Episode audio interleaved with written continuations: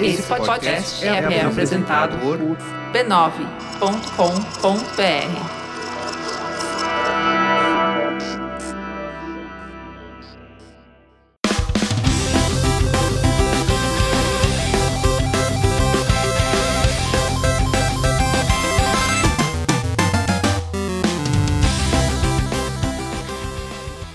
Ao vivo, o Poco Pixel número 37. Eu sou o Adriano Brandão, do meu lado tá o Danilo Silvestre, tudo bom? Tudo bom, beleza? Maravilha! Qual que é o tema de hoje, Danilo? O tema de hoje é a hora e a vez dos videogames de bolso. A gente vai ter duas sessões do podcast de hoje com tema de bolso, né? O debate e o joguete. É, exatamente. A gente podia ter chamado o tema de joguete de bolso.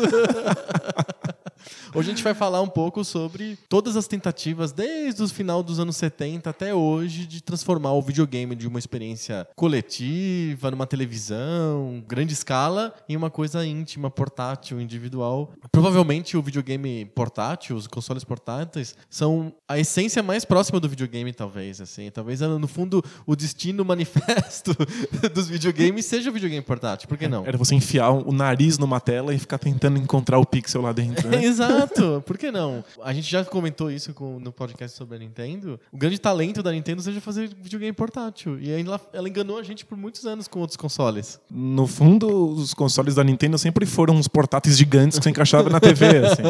Exatamente. Antes da gente falar sobre os videogames que cabem no bolso, a gente tem que falar sobre a nossa família. Que cabe no bolso, se você. Não, tá grande. A família tá tão grande que não cabe mais no bolso. Essa semana começou mais um podcast da família B9, que é o Código Aberto, que é um podcast que não é sobre Linux. É um podcast sobre entrevistas, hein? entrevistas com grandes profissionais de várias áreas. Começou com uma entrevista bem interessante com o pessoal de agência de publicidade. Mesmo quem não é da área, vale a pena dar uma escutada no Código Aberto. Bem legal. Além do Código Aberto, são mais nove podcasts benóvicos, um monte, Braincast, Anticast, tem um pouco pixel no meio. Acessem lá o b9.com.br e vejam a lista de podcasts. Vamos fazer o nosso papo que sai do bolso? O papo que sai do bolso sobre coisas que vão para o bolso. Exatamente. Bora lá. Bora.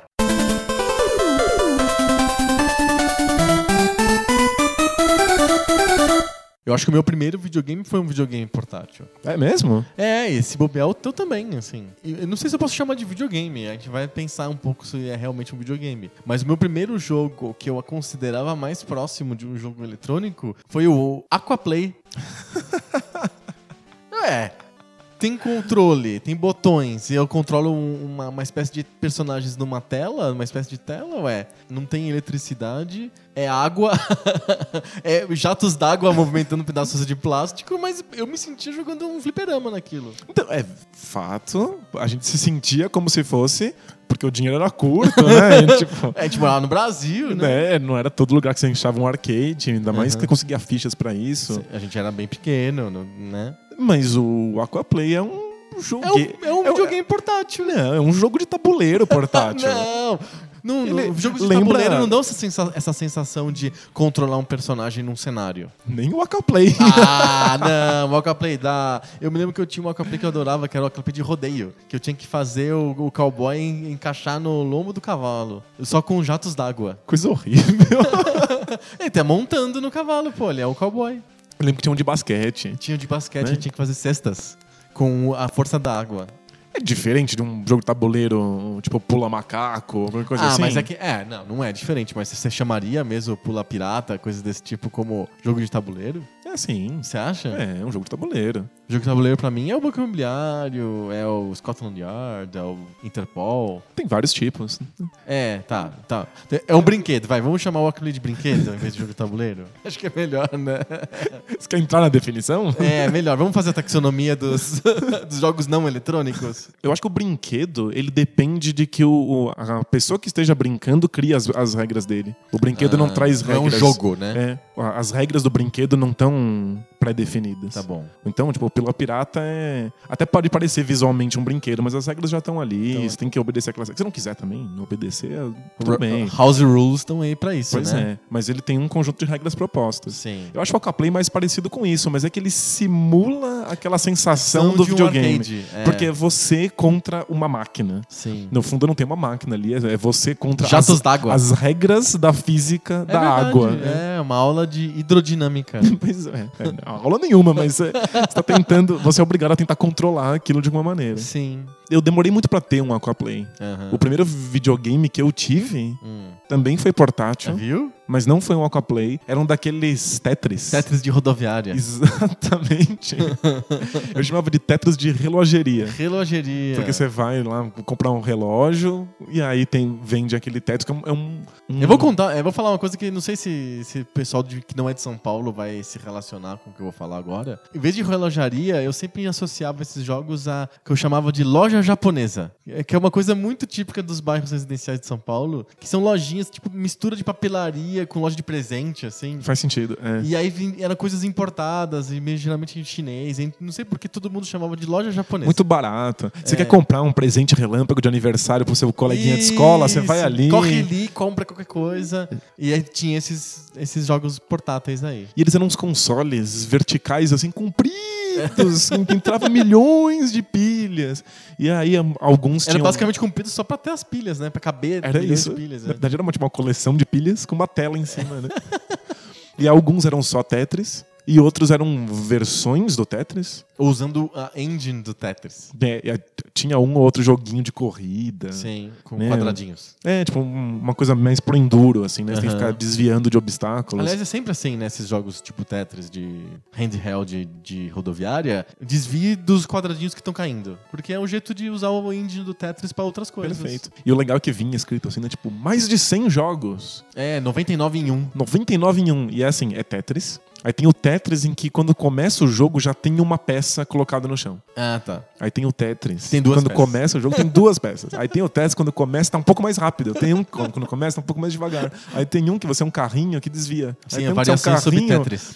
com o bico um pouco mais comprido. E É, assim vai. Entendi. É Dá- muita dá água pra no ti- feijão. Nossa, dá pra tirar muito leite dessa vaca Tetris aí. Sim. Então, esses handhelds, no Brasil a gente não tinha marca, era uma coisa chinesa, paraguaia, sei lá, que não tinha uma marca conhecida, mas nos Estados Unidos tinha uma marca que fazia esses jogos de de handhelds mais simples, primitivos, que são os Tiger Handhelds. que Ficou super famoso nos Estados Unidos, porque eles lançavam com. Eles licenciavam personagens, sei lá, da Disney, da Tartaruga Ninja, do Street Fighter, do sei lá do que, e faziam esses joguinhos com essas caras. com e- essa, essa mecânica de existem blocos acesos na tela e aí você tem Isso. que desviar deles e quando um entra em contato com o outro acontece alguma Acontece coisa. alguma coisa, exatamente. São os famosos Tiger Handhelds. É, Os nossos não eram Tiger de jeito nenhum. Não, eram totalmente genéricos. Era tão fajuto e tão focado no mercado brasileiro, os que a gente comprava nessas, nessas lojinhas, que eu tinha um que quando você, você perdia, ele falava Em português? em português, ele falava, tenta de novo, seu burro. Não, não, é mentira é isso. sério? Não, isso é alucinação Eu- infantil. Eu tinha o Tetris do tenta de novo, seu burro, tenta de novo, seu burro. Ah, É não sério? Então- acredito nisso. Não, não, não. Talvez se eu for sair ainda encontre. Para a gravação, para a gravação. Preciso provar que eu não tô alucinando. não, assim. eu acho que criança... não era uma, uma criança, com psicotrópicos. Criança fantasia as coisas. Tem amigos imaginários, videogames imaginários. É, eu lembro que minha mãe morria de rir do, do, do- do videogame que me xingava. né? Eu pagava, morria no jogo. E ele te ainda- insultava. Ele me insultava. Du- Duvido que o Tiger fizesse isso. Não, o Tiger não. O Tiger era um insulto ao bom senso, ao senso estético. A gente falou um pouquinho, né, de, de jogos de tabuleiro. Esses Tigers são jogos tão primitivos. Eles têm tão poucas opções, porque eles têm que obedecer os desenhos que já estão na tela e eles só podem acender ou apagar esse desenho. Que qualquer joguete de tabuleiro Faz era a mesma mais coisa, era né? mais divertido, mais interativo, mais bem feito, agradava mais o senso estético do que aquela porcaria. Sim, E era muito mais barato, porque esses, esses videogames portáteis custavam uma fortuna. sim. A gente só queria porque era videogame. Porque parecia videogame. E no fundo, esses videogames portáteis de rodoviária, eles eram a solução dos pobres para o videogame. Porque era muito mais caro comprar um Master System ou um Phantom System do que comprar um Tetris de 99 em 1, assim. Isso em todos os países, não foi só no Brasil, não. Ah, claro. É, os portáteis eram a alternativa mais em conta para os videogames de verdade, né? Mas o, o lance dos portáteis, desse tipo de portátil, e a gente tá se esquecendo de falar de um que é o, o principal de todos, que é o Game Watch da Nintendo. O lance desses portáteis que faz a gente pensar se são mesmo videogames ou não é o fato de não terem cartuchos de jogos, não serem programáveis por software. Eu não consigo trocar o jogo. É, na verdade, você compra o jogo e o jogo tem que vir com todo o aparato pra fazer ele funcionar. Exato, é isso aí. O Game Watch da Nintendo, que era até mais avançado tecnicamente do que os Tiger, Era muito bem feitinho. Era bem feito, tinha uma jogabilidade um pouco mais pensada. Tem os Game Watch super sofisticados que tem jogos de espelhos pra poder ter cores diferentes, coisas assim. Usava as, as franquias da Nintendo, tinha Donkey Kong, tinha Mario e coisas assim. Mesmo assim, eles eram um jogo único que você comprava junto com o videogame. Você não conseguia trocar o jogo daquilo, né? E, e por ser telas muito pequenas, os pixels serem muito limitados, eram Eles sempre. tinham- e Nem dá pra dizer que é pixel, né?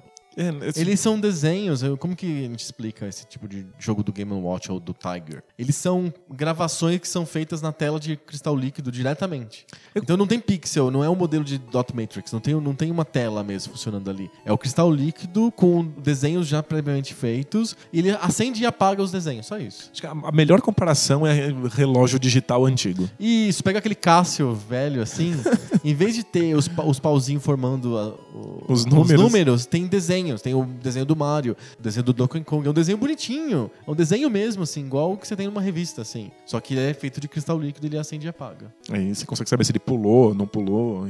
As opções são muito, muito limitadas. Muito. Hum. É lento demais também. Porque ficar acendendo e apagando o cristal líquido é lento, é um processo Entendeu? lento. A resposta é. É ruim, assim, né? E, obviamente, consumia uma quantidade insana de pilhas. Sim. Numa época em que bateria ainda não existia, né? Exato. Eu me lembro que eu tive contato é, com os Game Watch e também com alguns Tiger mesmo. Quando, uma época que eu tava, acho que eu tava na quinta e sexta série, e eu tinha amigos que tinham esses videogames. Acho que eles traziam de fora, alguma coisa desse tipo. E eu vi os, os, os Game Watch e vi alguns Tigers e a diferença era brutal.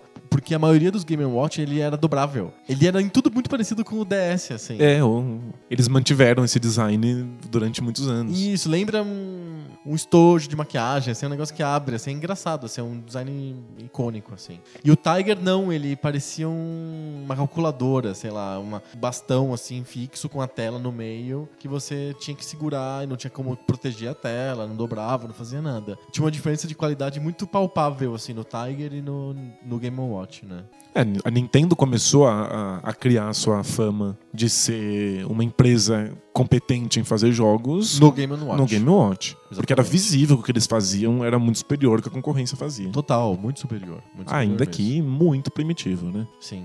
Aí eu- o pessoal esqueceu desses jogos, né?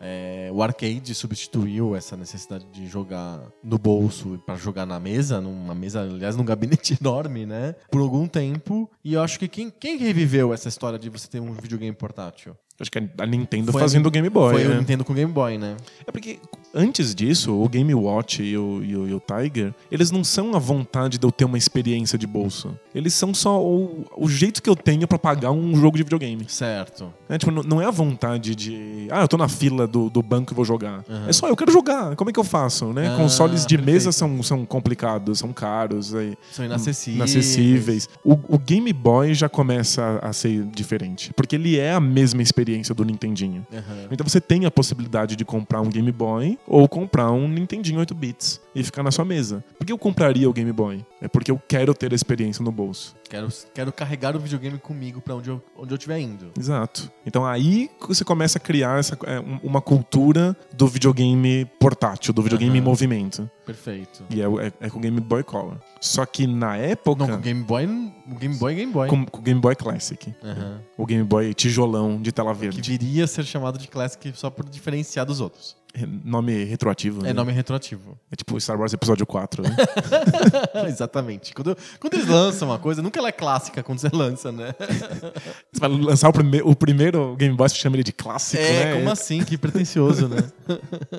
O problema de quando, quando eles lançaram o Game Boy, o tijolão, Aham. é que como é que eu iria convencer as pessoas de que valeria a pena ter essa experiência Portátil. portátil no bolso se eu poderia comprar um Nintendinho e ter uma experiência mais confortável no sofá da minha casa, com uma tela muito maior, com controles mais responsíveis, numa, numa TV colorida? Sim. Porque o, o Game Boy, ele não é a experiência perfeita e idêntica do Nintendinho. Não, nem de longe, assim.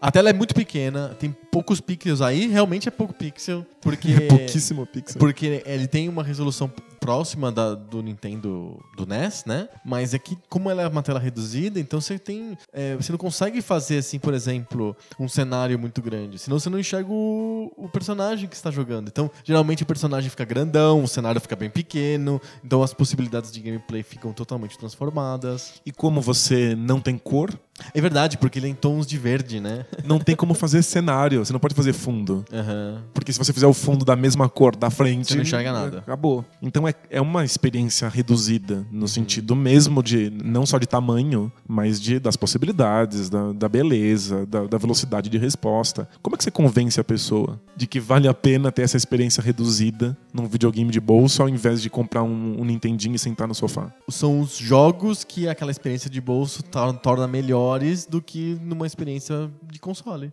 Tem E- que ter uma jogabilidade feita para o videogame portátil. O Mario não é bom no portátil. É péssimo. O projeto original do Game Boy estava previsto para vir o Super Mario Land, que é a versão portátil do, do Super Mario Brothers. Eles acaba, a Nintendo acabou mudando de ideia, mas o Super Mario Land tinha lá, tava lá. Você podia comprar o Super Mario Land e muita gente comprava o Super Mario Land pro Game Boy. Só porque gostava tanto do, Do do original Mario, que é. queria continuar jogando. Mas não é. a mesma coisa. O jogo de ação no Game Boy, ele fica, na época, principalmente porque a gente tinha uma limitação técnica super grande, né? O jogo de portátil, ele não, não era feito pra você controlar com fineza de com movimentos e com aquele, com aquele toque super responsivo. Não Mas- funciona, é muito pequeno. Você vai acertar um micropulo, você nem enxerga É. as coisas que estão na tela, né? Exato. a experiência que realmente define o que é um portátil ser melhor do que um console de mesa é Tetris. Tetris, que foi o jogo que a Nintendo acabou substituindo o Mario Land pra ser o, o jogo que vinha bundled, né? Que vinha junto com o Game Boy nos Estados Unidos. E aí você cria um, um jogo que faz sentido jogar num, num portátil, Sim. porque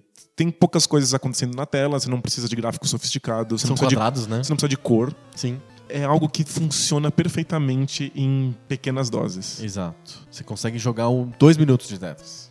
Aí você cria o fenômeno cultural de eu vou esperar o ônibus, então vou jogar dois minutos de De Tetris. Tetris. Agora, Tô no avião, vou jogar Tetris. Ima- imagina, eu vou esperar o ônibus, vou jogar aqui Mario. Tipo, você não consegue nem acabar uma, uma fase. A primeira fase. Aí você para, para Ah. é no meio. frustrante, É, exato. Você vai, nunca vai terminar o jogo, né? O Tetris te mata antes disso, né? Já, já perdeu. antes. Exato, exatamente. Eh, Vale contar um pouquinho a história do Tetris, porque o Tetris é engraçado porque ele é o jogo portátil por excelência. Prova todos esses pontos do portátil, mas ele foi pensado por um computador que pesava 20 mil quilos na União Soviética. com monitores de tubo, de pe- pe- pesam mais que eu, assim, sabe? Muito engraçado isso, porque é um jogo feito por um programador na Rússia, na União Soviética na época, é para uma máquina chamada eletrônica, qualquer coisa assim, que era um mainframe, praticamente era um mainframe, assim, era um negócio soldado na parede, assim. e ele era um jogo de texto, né? Era os bloquinhos de Tetris que vão caindo, Hum, Eram são um letras, né? colchetes, bilhetes, coisas assim. As pessoas começaram a espalhar em versões para outras máquinas, não para aquela el- eletrônica é, original, mas para PC, coisas desse tipo. Muito bom, seu, solta, seu sotaque russo é muito bom. Eu sempre conto a história do- de uma vez que eu assisti uma palestra na faculdade de um professor que vinha da Rússia e a primeira coisa que ele falou foi: First, I want to apologize for my bad English. Muito fofo. É o Gigi aqui. Então, o- essa cópia pro PC espalhou e aí caiu na mão do cara da Nintendo que falou, e não sei, o gênio, assim, ele olhou e falou, eu acho que ele podia ser o jogo de estreia do Game Boy. Cara, é impressionante, assim. Como Te- ele te- teve tem essa esse percepção. insight, é... Mas eu imagino que eles já estivessem debatendo há um tempo o fato de que as experiências do Nintendinho não funcionavam tão bem no, no Game Boy. Eles estavam querendo encontrar O alguma Mario solução. Land, né? Eles estavam com- desenvolvendo o Mario Land e eu acho que não tava, não tava legal. É, eles, eles sabiam que não era, não era tão bom quanto o do console de mesa, né? Sim. Agora você pensa no cara trabalhando pra Nintendo no Japão, tendo que ir pra União Soviética, a cortina de ferro não tinha caído ainda, pra negociar com o escritório do governo que detentia os direitos autorais de software, pra explicar que queria licenciar o, licenciar o jogo, não sei o que, não sei o Pra- que lá. Pra vender isso e ganhar dinheiro. É, é. Os porcos capitalistas do ocidente não vender o jogo. Então, e, e, assim, num ambiente extremamente corrompido, é, isso- Burocrático. aí diz que a história do, do cara pe- conseguindo a licença do Tetris foi assim, a história de James Bond, assim. Que ele foi, foi pra Moscou sem conhecer ninguém, encontrou uma mulher no café do hotel, e aí. Ela era uma É. conseguiu- espiã, não. É, tipo uma história assim. No final das contas, a Nintendo conseguiu a licença do Tetris, lançou o Game Boy com o Tetris incluído, lançou a versão do Nintendinho também, que é, até fez algum sucesso, mas o Tetris ficou associado com o portátil, porque era o jogo portátil por excelência. E- Enquanto Pouca Mario, É. definição, não precisa de um ajuste muito fino de movimento e dura um minuto de jogo. Perfeito. enquanto Mario Divertido não pra faz caramba. mu- muito divertido. O Mario não faz muito sentido num portátil, o Tetris não faz muito sentido num console de mesa. É, embora eles isso. tenham lançado o Tetris pro console de mesa, teve a Vários. versão pirata, teve o Dr. Mario, teve.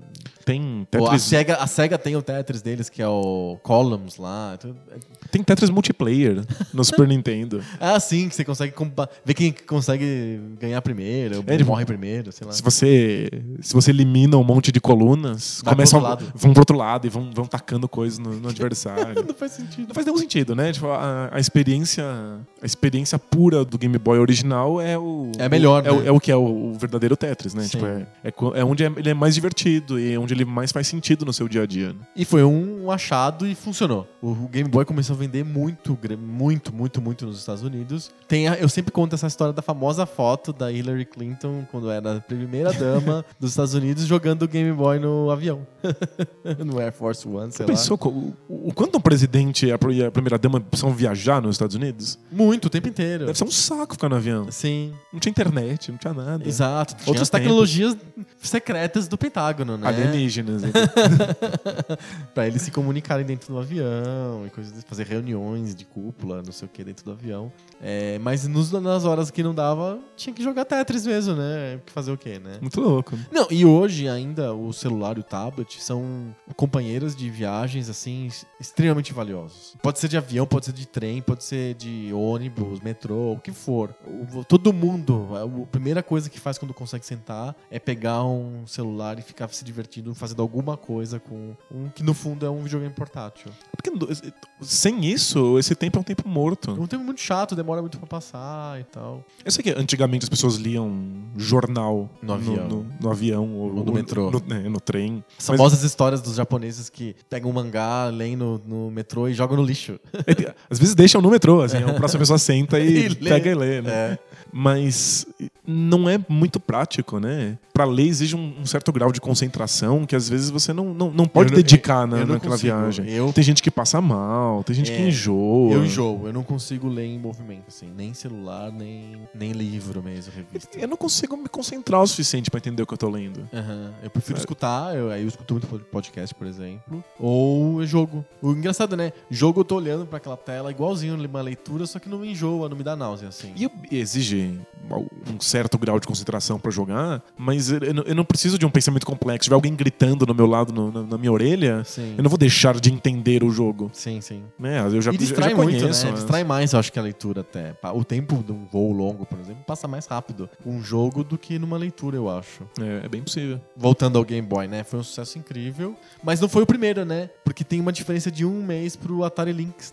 Nesse ponto a gente já tem as, os dois, as duas grandes diferenças de Abordagem, de né? abordagem porque o, o Game Boy clássico é super minimalista, Uhum. uma tela minúscula verde, não dá pra ter nenhum tipo de cenário. Sim. É quão simples dá pra ser? É quase igual a um Tiger. É, só que com jogos da, da- do Nintendinho. Com cartuchos, você, Com cartuchos, vai, não você vai entendi. intercambiando os jogos. Você muda os jogos. Enquanto o Atari Lynx é pra ser uma baita de uma máquina, com um jogo multiplayer e gráficos coloridos. Parece, né? Na, na teoria, assim, você para pra pensar, parece que é uma Parece escolha muito legal, melhor. né? É. Parece muito legal. Por que eu vou querer ah, o- o- os gráficos porcaria de tela verde se eu posso ter um, um super console portátil colorido? Sim. Mas o problema é que a gente tá, a gente tá lidando com tecnologia muito primitiva Aham. E o Atari Lynx du- dura 30 minutos na sua mão com seis pilhas. É, exato. Tipo, engole a bateria e acaba tirando a portabilidade da experiência. É, lembrando que o Game Boy também ele era bastante bebedor de pilha. Você tinha que colocar 200 pilhas no negócio, ficava o tijolo ficava pesado. Era um tijolaço. Era um da- tijolaço Na cabeça de alguém mesmo. você mata. É, é, eu chamo isso de pedra de piquete, né? Pro pessoal arremessar na, na- quando tiver fazendo greve na fábrica. Dá pra usar o Game Boy, assim, porque o negócio é assassino, assim. É, e aquilo derretia as pilhas mesmo, assim, usava muita energia, né? Mas o Lynx e o, depois o Game Gear da SEGA... Muito mais. Muito mais, porque eles eram coloridos, tinha uma tela super complexa, super Imagina. puxador de energia. Quão portátil é um console que você precisa levar um estoque de pilhas com você pra fazer uma viagem, né? É, digamos que você vai pegar uma viagem de duas horas, nem uma viagem longa. Aí você tipo, você tem que Lá, carregar 30 uma- pilhas, né? é tipo... E custa uma grana ainda, né? E pilha, você não é usa e barato. joga fora. É um negócio. É caro e você não é reciclável. é- Não é legal, assim. A mãe natureza manda abraço. Fora Essa- a mãe natureza, você tem que Tá jogar fora a louco. pilha e tal. Não é, não é nada esperto, assim. Não, mas, mas o problema do Atari Lynx, fora a questão da pilha, não é só esse. O problema do Atari Lynx e depois do Game Gear, que surgiu acho que um ano depois do Atari Lynx, coisa desse tipo, da SEGA, é que os jogos não eram apropriados para uma experiência portátil. E, e surgiu por causa que eu chamo de feature porn, sabe? É uma tecnologia tão legal, tão boa, tão avançada, com muita memória, com muita resolução de tela, cores e um controle bom, preciso, etc, processador rápido, que os desenvolvedores da própria Atari e da SEGA falaram: "Vamos aproveitar o potencial todo dessa máquina e vamos fazer jogos incríveis, arcade-like. Vamos". Só que eles esqueceram que não é a, a- a máquina que define o que que a gente vai jogar, o que define o que a gente vai jogar é a nossa situação. É a circunstância, É a é. circunstância. Então, tipo, por que eu vou jogar, sei lá, Streets of Rage no portátil, sendo que eu só tenho dois minutos na fila do, do caixa do supermercado pra jogar? Eu botei em três caras, aí depois eu vou ter que desligar, depois de um tempo eu vou ligar de novo, vou começar de novo o jogo. Ele tem que começar de novo, né? Não tem, não, não- não tem memória pra salvar o jogo, né? Exato. Você não continua. Aí ele comia tanta pilha que as pessoas usavam ele como um eliminador de bateria, com uma fonte, assim, ligada na tomada. Pra um jogo de duas horas que você precisa de uma tomada, é melhor jogar o Master System de uma vez. Claro, que os gráficos vão ser melhores, ele vai ser mais responsivo, Eu vai tô ser mais sentado no bonito. sofá, numa TV, etc. Uma TV grande. Exato. Muitos jogos perdem a graça quando você diminui ou tira alguns pixels. Aham. Você corta alguns, algumas das transições de movimento. Sim. Tipo, Final Fight nesses portáteis era uma porcaria. Ti- Tinha, tinha a posição parada e a posição soco. Sabe? o, o personagem não se mexia até dar o soco, Aham. né? A sensação de dar porrada é muito pior. Por que, que eu não sentaria no sofá pra fazer isso, né? Sim. O Game Gear da SEGA era uma máquina bem impressionante, se você for pensar bem, assim. Muito. E Tanto que ele até vira- visualmente, Visualmente, na época, né? era muito legal. Ele rodava jogos de Master System mesmo. Você botava um adaptador, enfiava aquele cartuchão do Master System e ficava com um trambolho e jogava o jogo do Master E se System. você pensar que o Master System já era tecnicamente superior ao é. Ao Nintendinho. Nintendinho, sim. Tinha toda a parte técnica perfeita. O problema é que você não queria jogar Streets of Rage no negócio. É. não substituía a experiência do, su- do- do arcade nem do videogame de, de mesa e também não criava uma nova experiência. O Game Boy não. Ele pre- não se preocupou em substituir nada. Ele se preocupou em dar uma experiência nova pras pessoas. E, E- funcionou. E como era tecnicamente mais simples o console, o pessoal da Nintendo conseguia cuspir jogo novo um atrás do outro. Sim. Faziam um experiências simples, rápidas, curtas, divertidas.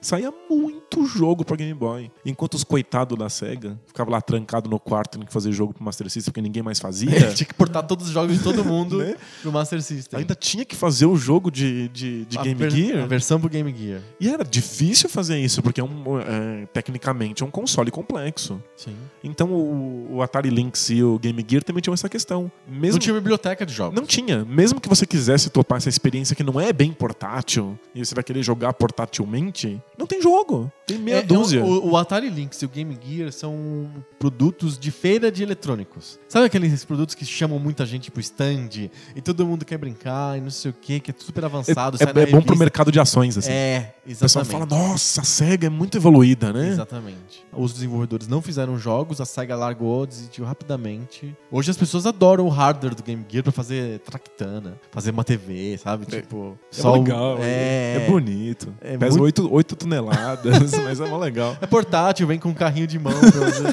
carregar o portátil também. Tem rodas, né? É. Duas experiências bem fracassadas, né? O Game Gear e o Lynx. E o Game Boy tinha uma biblioteca monstruosa de títulos, porque era simples, todo mundo conseguia programar e vendeu horrores. E engraçado que o Game Boy ele é considerado da quarta geração, né? Como- Eles consideram, tecnicamente, como um videogame é, da mesma geração do Genesis e do Super Nintendo.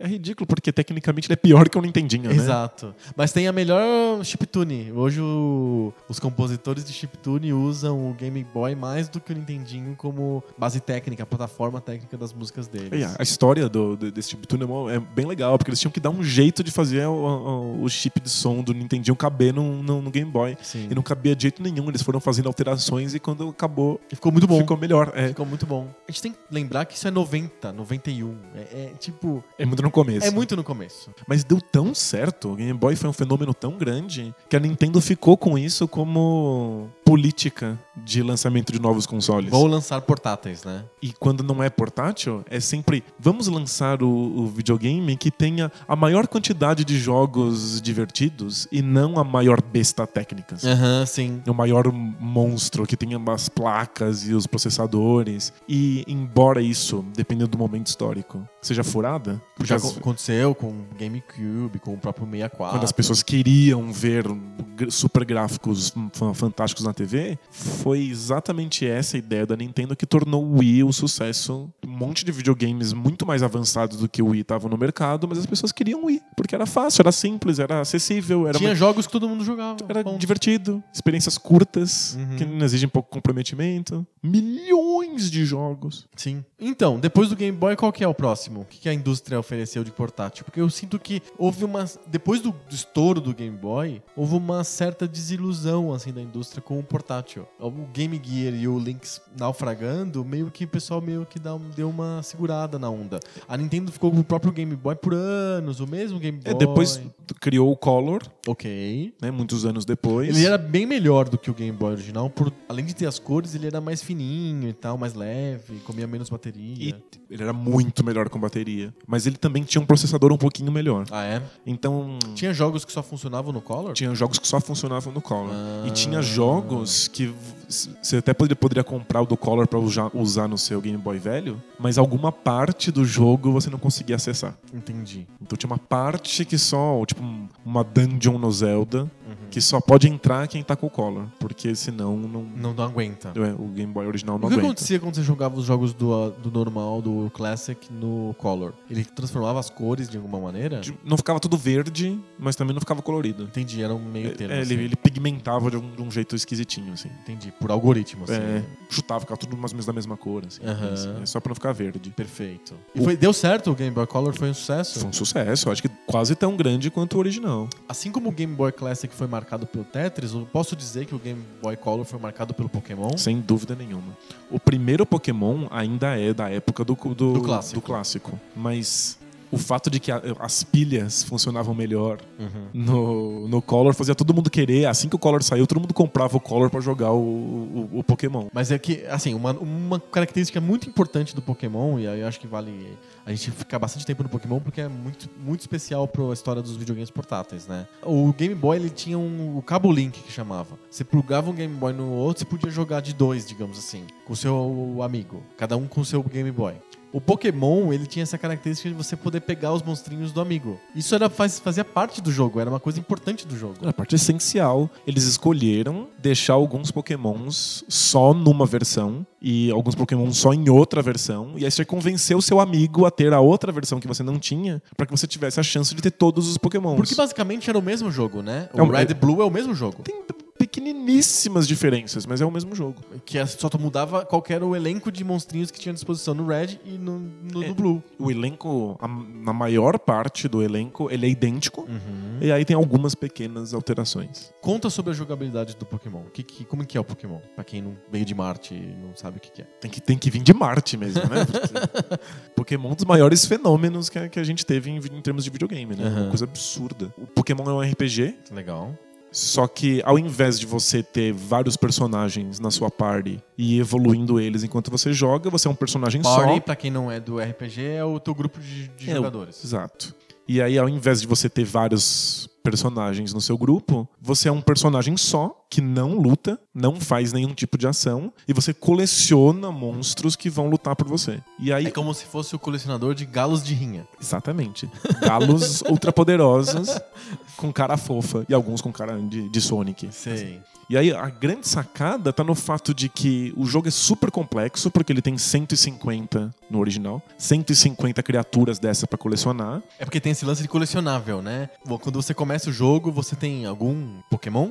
Você começa com um. Um. Exato. Aí você sabe, a princípio, que tem 150. E o jogo te explica isso. Você tem 150 pra você cons- conseguir todos. Agora catch them all. Tem que Exato. pegar todos. Perfeito. Em Ele português, te- temos que pegar. Temos que pegar. Depois do videogame é que foi feito o desenho animado, né? O videogame, depois o mangá, depois o desenho animado. Perfeito. Como sempre. Então ele tem esse lance de colecion- colecionador. Mas a sacanagem é que no cartucho que você comprava não tinham 150. Você não pode colecionar todos. Perfeito. Mas o, o que torna o Pokémon essa experiência portátil espetacular é que você tem 150 deles, todos eles têm as suas características próprias de ataque, defesa, especial, os golpes e tudo mais. É um super trunfo, assim. Tipo, é muito complexo, tem um monte de algoritmos rolando por baixo, mas na prática são lutas muito curtas em que você escolhe um de quatro golpes. Uhum. Então, enquanto os adultos ficavam lá estudando a matemática por trás do- daquelas criaturas, as crianças simplesmente vão lá, pegam um dos quatro golpes e vê o que acontece. E aí as lutas ficam muito simples, muito rápidas, muito, muito curtinhas. E a experiência do portátil é perfeita pra isso. Então você vai, pega o seu Pokémon, luta três vezes ali com, com os Pokémons aleatórios que estão andando na grama, sente que você fez um grande avanço, porque você deixou o seu Pokémon querido mais forte, Uhum. e desliga. Pronto. E isso é- ele, ele grava numa memória Ele É do tem uma, mem- cartucho tem uma memória, aí a gente já tá mais evoluído. mais evoluído, a gente tá falando já de um período pós pós Zelda É. já. Aham. Então, qualquer minutinho que eu tiver com o meu Pokémon, Já ajuda. eu sinto que eu tô fazendo um avanço. Aham. E não é um avanço geográfico, tipo de andar pra frente numa fase, que eu esqueço o que, tive, o que tinha antes, esqueço pra onde eu tô indo depois. É um avanço de pontos de experiência pra, pra minha criaturinha. E conseguir outras criaturas também. Exato. Quanto mais criaturas eu tenho, mais eu vou querer avançar cada uma delas. Perfeito. Era uma época pré-internet em que os, esses pokémons evoluem depois de um, de, um, de um tempo de luta, eles se tra- transformam em outras coisas, assim, versões mais, mais desenvolvidas. E nessa, nessa época pré-internet, a gente não sabia o que essas criaturas iam virar. Então então você- você. total surpresa. Era surpresa, você tinha lá um rato amarelo com um blush na bochecha, vulgo Pikachu, e você não sabia se você lutasse muito com ele o que ia acontecer. Será que ele vai virar um dragão de relâmpago? Será que vai virar um sorvete? Hum, Porque tem, tem Pokémon que parece sorvete. Vai virar um Né? dinossauro. O que será que vai acontecer? E aí você ficava lutando com ele e aí a algum momento avisava: o Pokémon está evoluindo. Ah, e você falava, não! Não acredito! Alguns Pokémons não evoluem. O próprio Pikachu Ele não não evolui? evolui? na luta, ele só evolui se você encontra um item especial e toca nele, aí ele vira outra coisa.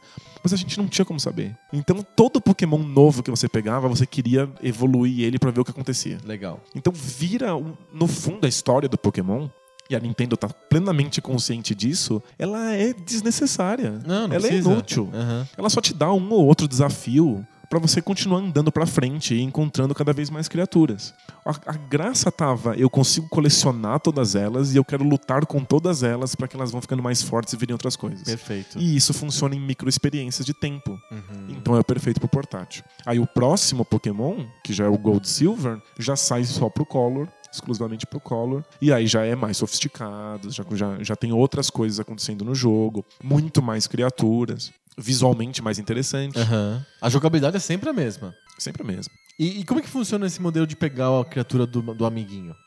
Então- Ele fica sem a criatura? Ele perde? Sim. É escambo, você tem que Ah. trocar um por um. né? Ah, tá. Então você pega um Pokémon seu e manda pra ele, ele pega um Pokémon dele e manda pra você. E é, mas aí como que ele faz pra ter a 150 se ele te deu um Pokémon? Ele te dá um Pokémon que só tem no dele e você dá um Pokémon que só tem no seu. Aí você consegue de novo o mesmo e uma criatura igual. Pode comer. Ah, é assim? É, um, Ah. Se você tá com amigos, você pode pegar 15 pokémons lixo igual, Tudo igual, assim. tudo igual, e você vai trocando com seu amigo por pokémons raros que ele Ah, encontrou no só no dele. Depois você faz o legal. mesmo com ele, Perfeito. dessa Não, maneira. não, é, não é exclusivo, não tem um Pikachu só. Tem E 25 tudo milhões. como existem, sei lá, milhões de macacos no mundo, Ah, tem milhões de Pikachus. É que alguns são, perfeito. alguns são mais raros do que outros, aí você não quer trocar por eles. Entendi. É muito, o modelo é muito parecido, sei lá, com carta de Magic, assim. Cartas raras, cartas menos raras. É Isso, perfeito. Aí você troca o coleguinha. Aqui não, não rola. Magic rola grana, né? A pessoa compra, Rola né? dinheiro, rola máfia, né? Tem os caras que vendem carta de Magic. E aí vai lá e fecha os caras que vendem carta de Magic perto pra conseguir monopólio da, da região. Sério? Hum. Nossa, o submundo do Magic é bagulho pesado. Ô, assim. louco. Tá louco. Fazer um programa da Liga sobre, sobre o, O submundo, submundo do, do Magic. no Pokémon não rolava isso? Não rola grana, né? Só- Você tem que trocar um por um sempre. E não rola batalha entre os jogadores? então, Rola, rola também. E aí você Evolui. Você deu faz isso só estimula. pra ganhar mais pontos de experiência. Ele t- tem uma sacadinha. O Pokémon é cheio de pequenas sacadas, pequenos detalhes que estimulam a experiência do, do, do portátil e, de- e o multiplayer. Uhum. Uma das sacadas é o Pokémon trocado, que você pegou através de uma troca, ele ganha uma porcentagem de experiência a mais do que um Pokémon que você pegar sozinho no seu jogo. Ah, entendi. Então é melhor trocar do que achar no meio do mato. Exato.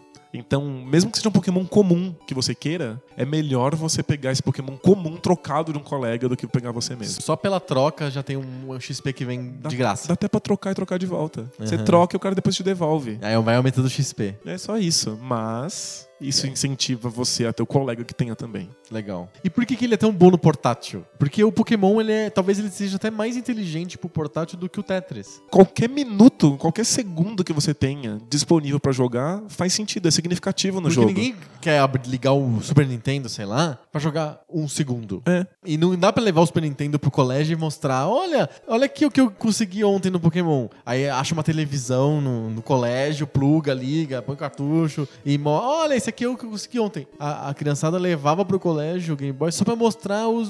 Olha, evoluiu o meu bichinho aqui, não Então, sei o quê. O, o- o Pokémon ainda tem o Pokédex, que é tipo uma enciclopédia com todos os Pokémons que você já viu Uhum. enquanto estava jogando, e uma, uma outra enciclopédia com todos os Pokémons que você tem. É. Então, se você viu um Pokémon novo, Você na mostra época, pra todo mundo. Na época, a gente nem sabia quais eles eram pré-internet. Lembremos Aham. sempre daquele esquisito mundo pré-internet. Perfeito. A gente não sabia quais eram os Pokémon, a gente só sabia que tinha 150. Então você via um Pokémon bizarro, você contava na escola, ninguém acreditava, você tirava do bolso e mostrava na sua enciclopédiazinha. Pronto. Era isso. Então é muito fácil pra você ligar, mostrar, ver o que o outro tá fazendo, trocar experiências. É muito portátil. É, é quintessencialmente portátil. Não dá pra fazer o Pokémon fora do portátil. E cada minuto de jogo é significativo. Porque mesmo os jogos simples, tipo Tetris no portátil, você desliga, você perdeu, acabou, depois você vai ter que começar de novo. Uhum. O Pokémon consegue manter essa experiência do eu posso ligar e desligar o tempo inteiro, mas dá um senso de, de progresso. Continuidade, né? né? Você tá sempre progredindo.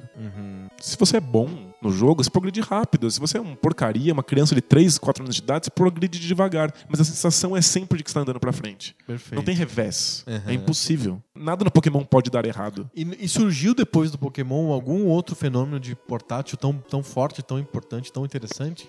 Pokémon continua sendo esse fenômeno. Ainda tem né? até Então, hoje. Qualquer console novo da Nintendo, a gente sabe, você ignora as vendas do console. Ah, sabe, a Nintendo vai lançar um novo portátil. Quanto vendeu? Tanto faz. Não importa. Quando sair o Pokémon, a gente sabe que vai vender milhões de cópias. Garantido. É garantido. Então, tipo, continua sendo o mesmo fenômeno que era antigamente. Aham. É que, ao meu ver, perdeu grande parte da, da graça da experiência a gente já saber de, Quais são de os antemão Pokémons. quais são, como eles evoluem, em que nível, o que, que você precisa fazer. Agora você já pega a receita de bolo. O Pokémon original dava esse senso de exploração. De descoberta. É de você tá, você tá enfrentando a natureza, assim, em condições bizarras. Agora não. Agora é uma coisa bem fria e calculista, de domínio nat- de- da natureza mesmo.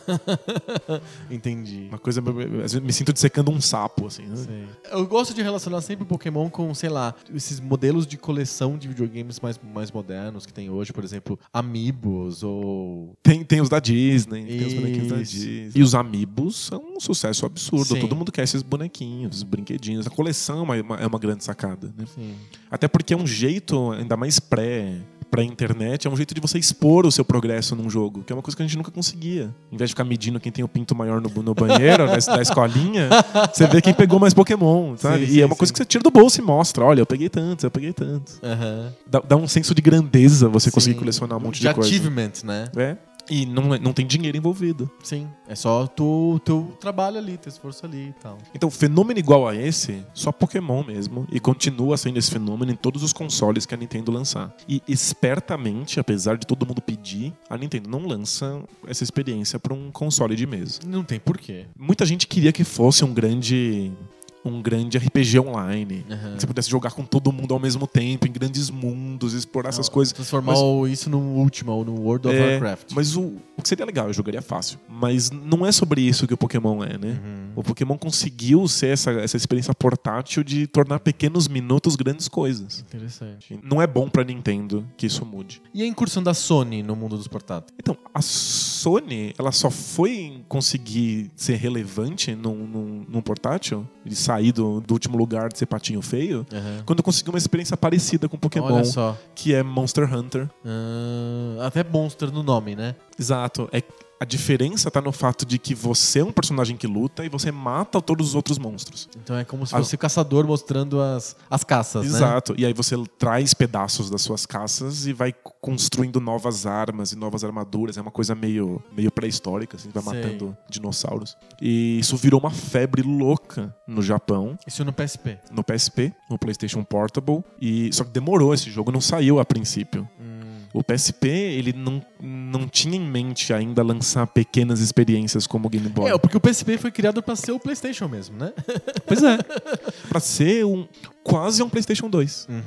É que o PlayStation 2 era um sucesso tão grande, lembrando que não tem muito a ver com o poder do PlayStation 2, tem mais a ver com o fato de que ele lê DVD. Sim, e Mas que bem. Tem, e tem jogo que não acaba nunca mais também. Acho que é por, por conta disso, né? Depois de vender muito, todo mundo quer lançar jogo pra você. Sim. Que é o caso do Game Boy. Depois que você lança Pokémon e todo mundo compra milhões de cópias do console, todas as empresas querem lançar jogo pra Game Sim, Boy. Perfeito. Aí, até as empresas que fazem RPGs, RPGs desses de historinha, que é um gênero clássico pra console de mesa, acaba querendo lançar pra Game Boy só porque todo mundo tem um. Uhum. E aí o- a Sony queria lançar jogos pro PlayStation Portable que fossem experiências completas, como mostrar assim, olha, você pode ter um PlayStation 2 no seu bolso. O que era legal, era impressionante, mas o público em geral não tá interessado nisso. É, não quero ter um PlayStation 2, eu não quero jogar GTA no- na fila do banco. Algumas pessoas até querem, mas o- não são pessoas suficientes pra que o console seja financeiramente viável. Sei. E aí as pequenas experiências do, que, que foram surgindo no PSP começaram a, a jogar o, o videogame pra frente. Uhum. Coisas como Patapom, um RPGzinho musical em que você, com- com- você é um deus que controla uma tribo que tem que enfrentar grandes monstros. Você controla através das batidas de um tambor. Então é um jogo musical. Você bota o fone de ouvido, fica lá esperando o ônibus, vai to- tocando essas musiquinhas com seus dedos e aí eles vão... o seu- A, su- a sua tribo vai ficando mais forte, vai ganhando mais itens. Tem esse negócio de evoluir e Exato. tal. Mas sempre pequenas experiências. Um RPG que é você a longa evolui. história contada em curtíssimos capítulos. Porque um, se você jogar Final Fantasy, você também exper- tem- evolui, tem experiência, mas é uma baita de uma jornada louca. Uhum. Sim, se você jogar só dois minutos, Não aconteceu nada. não acontece nada. Aí você pensa, o que, que eu fiz hoje no jogo, no- no- no- durante o meu dia? O que aconteceu? Não aconteceu nada. O que, que aconteceu ontem? Não lembro mais. Uhum. Aí já se perdeu. Sim. Então não pode ter nada muito complexo, né? Mas o PSP insistia na experiência complexa. Ele só começou a ser é o relevante... feature porn de novo. Os É. caras tinham uma máquina poderosa e queriam usar aquele negócio. E eles só começaram a ser relevantes com as pequenas experiências. Eu acho que o Monster Hunter até consegue estar no meio termo, assim. Porque, embora ele seja esse formato Pokémon, ele ainda é mais. Tecnicamente, muito mais avançado do que qualquer outra coisa que a gente tenha visto em outro portátil. Sim. E aí, no Japão, que o pessoal começava a comprar só pra jogar Monster Hunter. Tinha aí- só esse aí- jogo, só. Aí o PSP Aí o PSP vendeu muito. né? vendeu muito. Nunca quanto o- qualquer portátil da Nintendo, Quanto- porque ele é um absurdo. ele, é, né? ele é contemporâneo do DS? Ele é contemporâneo do DS. E o PSP, ele era outro nível perto do DS. Um um hardware muito melhor. Muito, assim, absurdamente superior. O DS parecia um brinquedinho. Tanto é que o, a- a- o marketing do PSP é de que ele era uma máquina sexy. Mas De pra que ele- adultos. assim. Pra adultos, e de- com um, um super poder de processamento, um visual, assim, bonitão. Eu lembro até, porque é escroto, né, a gente acaba lembrando, da primeira propaganda do PSP, que era uma modelo lambendo o videogame. assim. Aquilo era, era um sonho de consumo técnico. Uma coisa pra entusiasta de eletrônica. É, e aí ninguém compra. Que não é pra jogador, né? Acaba ficando mais caro, o, o jogador já tem. Um cara que tá disposto a pagar uma grana num, num- num console desse já tem um console de mesa. Aham. Né? Tipo, por que, que ele vai querer jogar a Lamber mesma o coisa? PSP, ele precisa lamber o PlayStation. Tem mais área lambível, inclusive, e tal. Uhum. Mas o, o Monster Hunter deu, deu um gás pro, pro PSP. O PSP também ganhou um gás esquisito, porque Virou pra emulação. ele um virou uma máquina de emulação Uhum. de fantástica. modificar, de botar software de telefone nele. É, tipo, a, a comunidade brincava disso. Aham, né? E aí ganhou um gás entre geeks. Mas ele nunca foi uma coisa do público, né? Sei. Tipo, aí a Nintendo sempre dominou. E aí, com o DS, quando ele vo- a a Nintendo volta pro design do. Do, Game Watch, Watch, total. Mas usando as telas touch de celular. Sim. E com a mesma experiência de sempre, os mesmos pokémons de sempre. Mas quando você fala tela touch, é, vale lembrar que a Nintendo nunca faz o cutting edge da tecnologia. Ele pega aquela touch de canetinha e não sei o quê. É uma coisa mais primitiva. É sempre Não uma cocô, experiência assim, é. touch, multi, multi-touch do iPhone. assim, sabe? Imagina, né? A gente não precisa fazer a coisa mais cara. A gente faz aqui a que coisa dá. mais simples. O A gente- que, o que encaixa certinho na experiência. Exato. Aí você co- sempre compara um, um portátil da Nintendo com um portátil da, da Sony, e é óbvio que o da Sony é infinitamente superior. Aham. Mas ninguém se importa com isso. Who cares? o DS também ah, vende por causa de Pokémon? Sem dúvida. Uhum. E tem outras, outros jogos, outras experiências. Eles deram jeitos de tornar Zelda uma experiência portátil. Ah, é? Funciona? Funciona, porque você acaba resolvendo puzzles que envolvem interação e usar canetinha e rabiscar. Mas eu acho que com- conforme os portáteis foram se tornando. Esses portáteis mais avançados, como o DS e o PSP, eles foram se tornando mais comuns, eles começaram a virar o console de mesa que você dá pro seu filho. Hum, entendi. Em vez de você comprar um PlayStation, em vez de comprar um Xbox, você dá um PSP ou um Vita, sei lá, pro seu filho. Simplesmente porque assim ele não monopoliza a televisão da casa. Sei. É... Assim como você dá um iPad pra, pra criança, Exato. né? Ela pode, você ficar assistindo alguma coisa na, na televisão, o seu filho senta do seu lado, ele pode jogar aquilo. Nas viagens longas, ele pode ir, ir- ir se entretendo. Aham. Então, com o tempo, as- essas experiências mais longas e complexas e portáteis começaram a ser aceitáveis. Perfeito, perfeito. Nunca pro fã top de linha, Uhum. pro cara, pro entusiasta de tecnologia. Pra esse, o console de mesa ainda É- é, é o melhor. É o melhor. Mas pras crianças, pro, pro, pro público que tá se iniciando nos videogames, acabou virando o, o console padrão. Tanto é que a Nintendo lançou agora um 3DS. Com cara do Super Nintendo. Mó bonito isso. É bem Mas- legal, é. bem legal. Mas não era o que eu tinha em mente. É, era qual- Aliás, cara do Super Famicom, inclusive. um- É muito legal. É muito legal. Mas eles lançaram um 3DS, que é o 2DS. Hum. que não tem o 3D, porque o 3D não é recomendado para crianças que tão- que estão ainda na formação dos olhos e sei lá, não sou médico. É um, ele é 2D, ele não fecha num estojo, porque fechar num estojo tem partes pequenas que, que podem quebrar, Fica né? mais sensível, assim. É. E vem com uma película gigante, assim, de, de Inquebrável. assim. quebrável. Aqu- Aquilo sim É pra criança. é, é pra piquete. Aquilo pegou na cabeça, matou. E aí vende horrores pra criança. Tipo, é- virou tão comum você dar pra, pra, pro seu filho um DS pra ele conhecer videogame e ter isso, ao invés de ter um de mesa, que agora fazem um só pra criança, assim, pra, pra ser. Se ela quiser tacar da janela, porque ela ficou Uhum. Não brava vai com o nem joguinho, arranhar. não, vai, vai quicar e voltar pra mão dela. assim. Tipo do exército, assim. Eu sempre falo do teste que eles fazem com, com- com os consoles de mesa mesmo, Sim. e que o cubo é tacado de um Indestrutível. 9 metros e continua funcionando. É o Nokia dos, dos, de- dos videogames. Aliás, pra falar em Nokia, a gente não pode terminar o episódio de hoje sem falar do maior videogame portátil de todos os tempos, que também é o maior telefone celular de todos os tempos, que é o Nokia Engage. que foi uma maravilha da tecnologia, e uma maravilha do design de produto também. Porque ele, ele, Maravilha. ele trouxe para as pessoas o conceito fantástico. Não sei como as pessoas vivem sem esse conceito, que é o conceito do side talking. Que é de você colocar o celular na orelha de lado e falar no celular. Imagina você colocando seu celular de lado, assim, pega a lateral do seu celular, a, bo- aquela bordinha de 3 milímetros e enfia na- ela na sua orelha.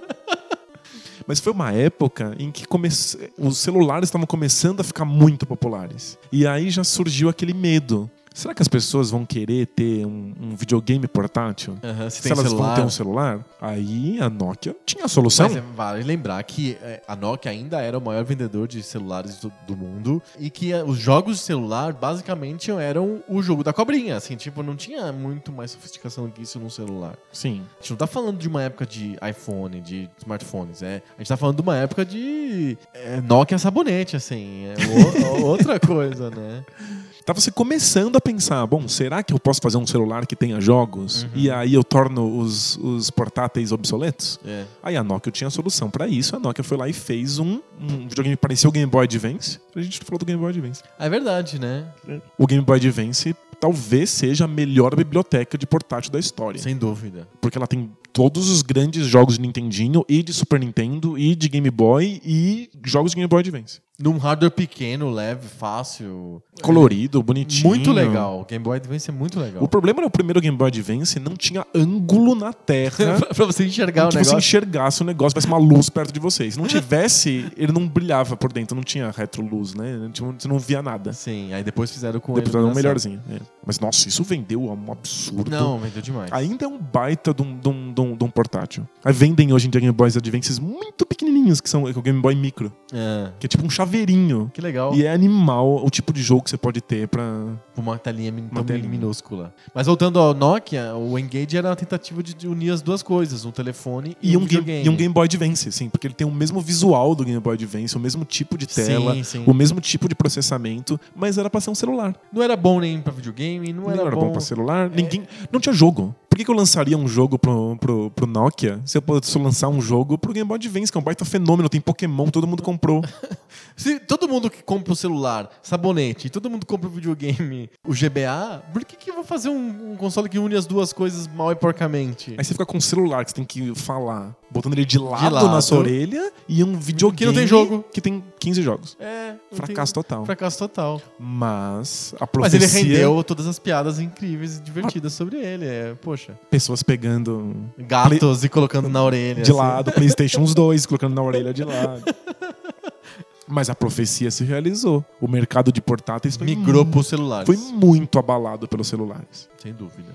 A sua maior chance hoje de encontrar uma experiência pouco significativa, rápida, um potão de sorvete, assim, Aham. que pra, pra tomar no trem, é no celular. Sem dúvida. Inclusive essa experiência de colecionar. O grande fenômeno dos videogames de celular hoje é o Nekoatsume, que é um jogo de colecionar gatos. Olha só. Você tá num quintal e aí você tem que co- comprar ração, coisas de gato e colocar junto com brinquedinhos no quintal. Aí você deixa, aí quando você liga o jogo de novo, você vê se tem gatos no quintal. Aí você tira fotos dos gatos. E aí você tem um álbum que vai, você vai colecionando todos os gatos. Os gatos têm nomes, são- têm carinhas diferentes. E aí co- os gatos, quando pa- passam por lá e você não vê eles, eles deixam peixinhos dourados, peixinhos prateados que você usa pra comprar mais ração, comprar mais brinquedos e, e chamar mais gatos. É um Pokémon sem combate, assim. É um Pokémon sem combate. E é, é uma febre absurda pra- no Japão, porque é um jogo japonês, né? Mas é também uma febre absurda no Ocidente. As pessoas perdem as vidas, assim, porque ficam jogando aquilo. Eu vou almoçar, e aí eu vejo pessoas vendo que gato que apareceu na- no celular delas, assim, sabe? Tipo. é uma febre incrível. E é igualzinho ao modelo Tamagotchi, Pokémon. enfim. Total. Mas é, eu nunca pego um metrô que não tem alguém jogando Candy Crush. Ah, Candy Crush, É né? Impossível. Tipo, essa- Como foi o Angry Birds uma época, né? Sim, e- esses E os Infinite jogos Runners, né? descerebrados, assim, que você joga sem ter que pensar onde que tá acontecendo, que são excelentes pra quando você tá no transporte, foram todos pro, pro, pro celular. Eu acho que o, o console portátil hoje, ele tá tendo mais essa característica de ser o primeiro console. De ser substituir mesmo. Aí a gente tá dando razão, no final das contas, o mundo volta, né? Dando razão à SEGA e à Atari que fizeram um console de mesa na mão. Eu acho que no fundo é isso. As pessoas querem um computador na mão, tipo tablet, com todas as potencialidades que um computador tem, porque o- a experiência portátil mesmo ficou no celular. Agora, a experiência de um console portátil busca um, um jogo mais intimista, assim. Vou ficar só eu, quietinho aqui com meu Zelda. Não importa o que esteja acontecendo no mundo, eu vou botar um fone de ouvido. A qualidade dessas coisas agora é muito melhor. Sim. Você consegue criar uma experiência mais imersiva. Você fica muito próximo da tela. O 3DS te dá uma experiência de 3D ali na sua frente. E aí você fica lá resolvendo aqueles puzzles, jogando nesses grandes mundos. Sim. E jogando GTA no, no Vita. O, o pessoal compra Vita hoje. Como não, não tem muitos jogos feitos pela, pela Sony, quase tudo é jogo independente, é, é indie game. O pessoal compra muito Vita pra jogar jogo de Play 4. É, então, Porque ele transmite o jogo pro. pro... espelha, né? Eu acho que o, o celular mudou um pouco a nossa relação Com a tecnologia. com a tecnologia mesmo. e com a casa. Então, tipo, agora a gente quer ficar na cama jogando, a gente quer ficar sentado, sen- sentadão lá no. No trono. O, o que eu ia falar é que. Eu queria comentar que transformou até o consumo de conteúdo. É, eu fiquei pensando o quanto que eu assisto de Netflix na televisão e o quanto que eu assisto de Netflix no tablet ou no celular. Sim. Muito mais no tablet. Porque a imagem fica tão boa e tão grande quanto a da televisão, porque o tablet fica a 10 centímetros da minha cara e a televisão fica a 3 metros. Dá na mesma no final das contas. É. Eu não preciso de bo- bo- transmitir aquele som do que eu tô assistindo pra casa toda. A gente consome mais individualmente no celular e no tablet do que na TV. Então eu acho que o videogame também acaba herdando isso. As pessoas querem ter experiências poderosas de videogame individuais que nem elas assistem filmes de três horas no tablet. É, pensa que o Nintendinho, o nome japonês, ele é o Family Computer. É pra família inteira consumir ao mesmo tempo. É, fica todo mundo sentado no sofá e fica lá jogando e passando o controle. E o Wii ainda tem essa característica.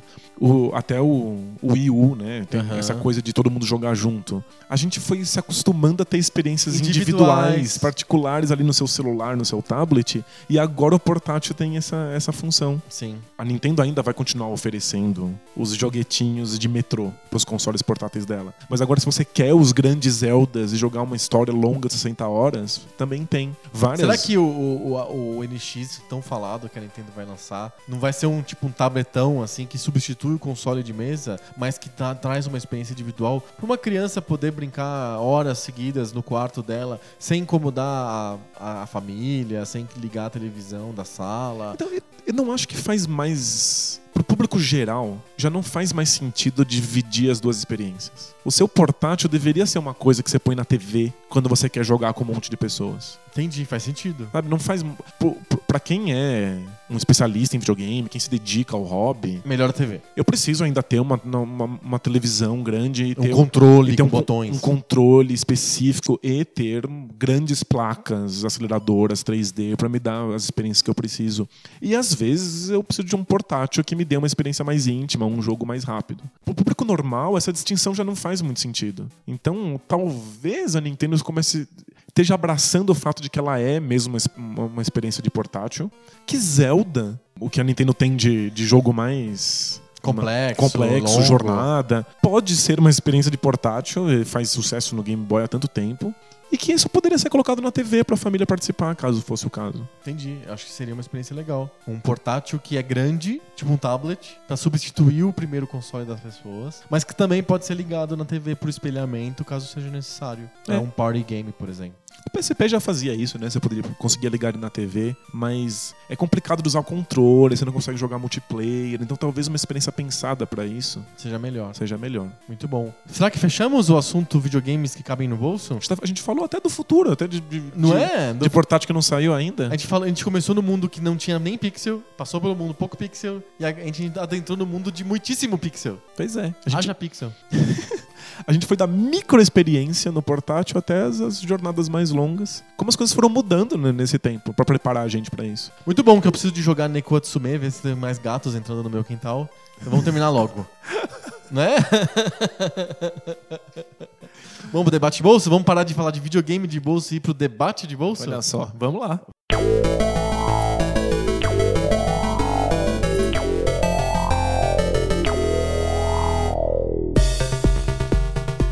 Debate de bolso, aquela sessão do nosso podcast que a gente para de falar de jogos portáteis e vamos falar de assuntos que a gente carrega pelo mundo. Ne- nesse táxi gigante que é o mundo. né? É, exato. O, o debate de bolso, no fundo, é como se fosse assim o táxi do Gugu, em que ele se fantasia de taxista e fica espalhando nossas visões do mundo pros pobres ouvintes, né? Não quero mais fazer.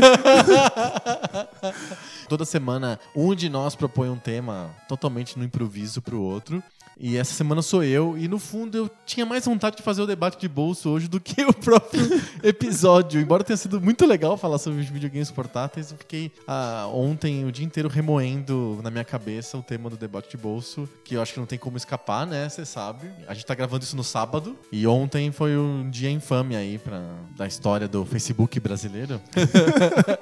Esse táxi do mundo que é o O Facebook. grande táxi do Gugu do mundo, que é o Facebook. E ontem houve um grande grande espetáculo midiático que foi o espetáculo da condução coercitiva do Lula para que ele prestasse um depoimento na Polícia Federal. E isso fez com que as pessoas ficassem malucas, assim, soltassem foguetes e Literal- buzinassem. literalmente, assim, as pessoas soltaram fogos de E artifício. Jogaram, é, soltaram fogos de artifício, teve pancadaria em um monte de lugares, pelo menos em São Paulo. Teve pancadaria em vários bairros, assim. teve bom pancadaria onde estava o próprio Lula, que, f- que foi no aeroporto de Congonhas, levaram o cara pra Congonhas pra depor. Teve na porta da casa dele. Teve na porta da casa dele, teve na porta do Instituto Lula, teve na porta do Sindicato dos Bancários, teve na porta de um monte de lugar. Pancadaria mesmo, assim. Pancadaria de gente se pegando a tapa, assim. Parecia a prévia do PSDB. assim. É que eu não sei se é um fenômeno nacional, mas São Paulo sempre foi polarizado nesse nível. Foi, então, sempre foi, sempre foi. O que eu queria conversar com você é qual que é o futuro da esquerda? Cara, na verdade eu não ligo se o Lula vai ser preso, se vão tirar o bigode dele, se o PT vai deixar de existir, se vai ser todo mundo preso, vai pro Chilindró. Sinceramente, isso me afeta Isso é o em de nada. menos, é. Isso não me afeta em nada. O que me preocupa, na verdade, e acho que quem escuta o, o Poco Pixel sabe muito bem da nossa afiliação ao marxismo de mesa suave, o que me preocupa de verdade é com as consequências de- dessa história toda em termos de, um, o quanto que a gente deu de voz pra uma espécie de direita raivosa, belicosa e vocal, extremamente vocal, Muito local. Dois, o que acontece com as instituições que estão ficando meio esquisitas com- nessas últimas coisas. Eu, acho que pode, eu não sou um jurista, mas eu achei muito esquisita essa história da condução coercitiva. Vários juristas que se, com- se manifestaram falando que achavam, acharam muito esquisita essa história toda. Então eu fico E- assustado com isso. E o pessoal responde: Ah, mas vai, tá, tá com dó, o cara é bandido. Então, mas é que, bandido ou não, antes de haver o julgamento, as pessoas têm que ser tratadas sem É. brutalidade. né? Tipo, não Há- tem como. Há duas semanas atrás rolou o lance do, da o STF de decidir que a segunda instância jurídica, judicial, de tribunal, já é o suficiente para condenar uma pessoa. Ela pode. O processo pode não ter terminado E já, já- já ser culpado. e a pessoa já ser, entre aspas, culpada porque ela vai cumprir pena. Ela tá sendo presa, então eu pressuponho que uma pessoa que cumpre pena, ela foi considerada culpada a priori, certo? Certo. Não é esquisito? Não tá rolando um, um enfraquecimento das instituições democráticas e tal? Eu fico um pouco preocupado com essas duas coisas. E terceiro, com o que acontece com a esquerda. Pra que lado ela vai? Perfeito. Primeiro, o fato das instituições estarem muito esquisitas é porque existe uma sensação muito grande de impunidade no Brasil. Certo. Hum, Difícil saber o quanto ela é real, de fato, e quanto ela é construção de discurso, porque muito do descontentamento das pessoas foi levada pra pra essa parte. Foi levado n- nessa direção. Certo. Do tipo, ah, as coisas estão ruins, tá descontente, é porque tem muita impunidade, no Brasil não, não- não- na- nada é sério, aqui é tudo Aham. jeitinho. Então, estão havendo ações para tentar mudar essa, esse imaginário cultural que são completamente estabanadas e muitas vezes simplesmente ilegais. Então a gente já teve prisões em caso de corrupção aqui no Brasil de gente que foi presa sem ter todas as provas necessárias para isso. Aham, Mas sim. claro que a gente tá todo mundo puto e a gente quer que corruptos sejam presos. Só que nessa ânsia, a gente prende pessoas sem prova. A gente tá criando um precedente para que nós sejamos presos sem provas. É, eu li ontem um artigo, inclusive de um jurista, dizendo assim: a gente tá muito preocupado com ações de indivíduos que estão dilapidando o Estado, certo? As Certo. pessoas estão roubando dinheiro público. Então a gente tá muito preocupado com isso. A gente tá vigiando pessoas que roubam o Estado, mas não tá vigiando o Estado. Pois é. Porque assim, quem fala, ah, então leva pra casa. Mas eu faço a pergunta ao contrário. E se de repente você fosse é, arguído pela polícia e não conseguisse provar direito que é inocente e fosse preso até prova em contrário? É o processo do Kafka, né? É, você, aco- exato. você acorda, você tá sendo processado por uma coisa que você tem que responder, mas você não sabe o que é, você não sabe como aconteceu, você não sabe o que foi, você não consegue se libertar. Exato. É, tipo, é, esse pesadelo é, é muito forte se você começa a criar precedentes jurídicos pra isso. Sim. É, é- o, estado, é- o Estado que prende as coisas e antes de ter provas. Um cara, um cara denuncia, ele vai lá e prende. Porque Pois- eu não gosto daquele cara. No fundo, ninguém Ah, claro. quer um Estado autoritário. No fundo, as pessoas só querem que o Estado seja autoritário com os inimigos e complacente com os amigos. É isso. É, é sempre assim. Então, o- no fundo, a gente está sentindo impunidade e a gente acha ok que o Estado vá para além das funções dele e que ele quebre a lei desde que ele acabe com essa sensação de impunidade. Sim. Não sendo comigo, né? Não vai acabar com a sensação de impunidade me levando preso injustamente, mas Sim. pode, pode pegar outras pessoas de boa. Então acho que é isso que está acontecendo, por isso que as instituições estão tão confusas. Elas estão lutando contra um imaginário e para isso elas estão quebrando a lei. Sim. Agora, para onde a esquerda vai disso? É. A gente está num num momento de crise e não é só um- uma crise econômica, é uma crise Aham. né, Sem política. dúvida. Ela não é só brasileira. Essa crise política vem assim de, de maneira bem forte já desde o do, do começo dos anos 2000 no mundo inteiro. Gerou coisas muito esquisitas como o Occupy Wall Street nos Estados Unidos, o Podemos na, na, na Espanha. Espanha. Começaram a perceber que o mercado e o dinheiro e o capital alteram a, a democracia. Todo mundo está com uma, uma descrença generalizada no- no processo político esses momentos eles são oportunidades de que o cenário político se mude completamente. Quem consegue levar o discurso para descrença da população vence. Então a direita é muito vocal. A direita tá pregando no deserto há muitos anos, gritando coisas que ninguém entende ou, ou não interessa para ninguém. E agora, nesse momento, o grito da direita vai de encontro com a descrença política das pessoas. Entendi. Mas a mesma coisa que tá acontecendo na esquerda. Hum. A coisa engraçada do, do PT é que, embora ela seja, seja um partido ideologicamente de esquerda, quando ele fez esse governo de coalizão Ah. para conseguir manter o poder plausível, né? O, poder- o PT pós-carta ao povo brasileiro. Exato. Para agradar o, o- quem tá no poder, agradar a direita, v- a maior parte das ações pe- do, do, do PT como partido são ações de direita, são ações neoliberais. Uhum. Então a esquerda está muito descontente com o PT há muito tempo. Sem dúvida.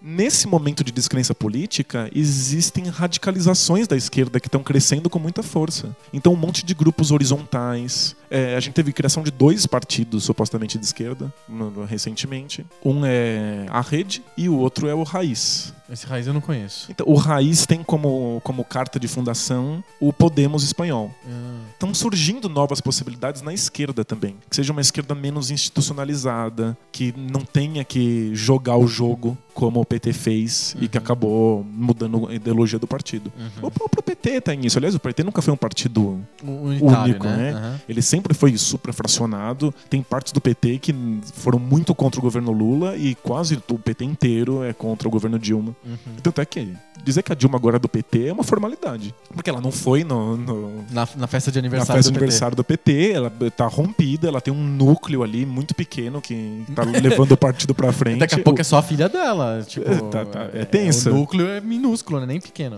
É que é a ideia de que a esquerda já tá do meu lado, porque eu sou um partido de esquerda. Como é que eu faço a direita tá do meu lado? Eu passo as coisas que ela quer que eu passe. A direita não entende isso como agrado, porque o que vem do PT não pode ser bom. Agora. Nesse momento, claro. É. Agora, na Sim. época do Lula, principalmente Lula 2, que foi um governo que deu muito certo em termos econômicos, a, a direita tava bem feliz de estar junto com o Lula. Ah, sem dúvida. Mas agora, o público geral, que se vê como direita, qualquer projeto de lei que vem do PT, eles batem o olho e falam: não, isso aí é ruim, é de esquerda. Mesmo que o, que o projeto seja, da- obviamente, de direita, porque ela tá tentando ah, juntar todo mundo. Aham. E aí, a, esquerda não fica com ela porque se sente traída, a direita não fica com ela porque não vê as ações como que, que os beneficiem. É porque, ela E aí? tem, é porque ela tem lepra política, né? É Tipo, ninguém quer chegar perto, Exato. né? Ninguém quer encostar no governo. O governo aí? contamina. Me parece que o PT sofreu um desgaste de imagem que eu não consigo imaginar sendo revertido. Não- também não me parece que funcione. Tipo, o militante petista, aquele que defende o partido, como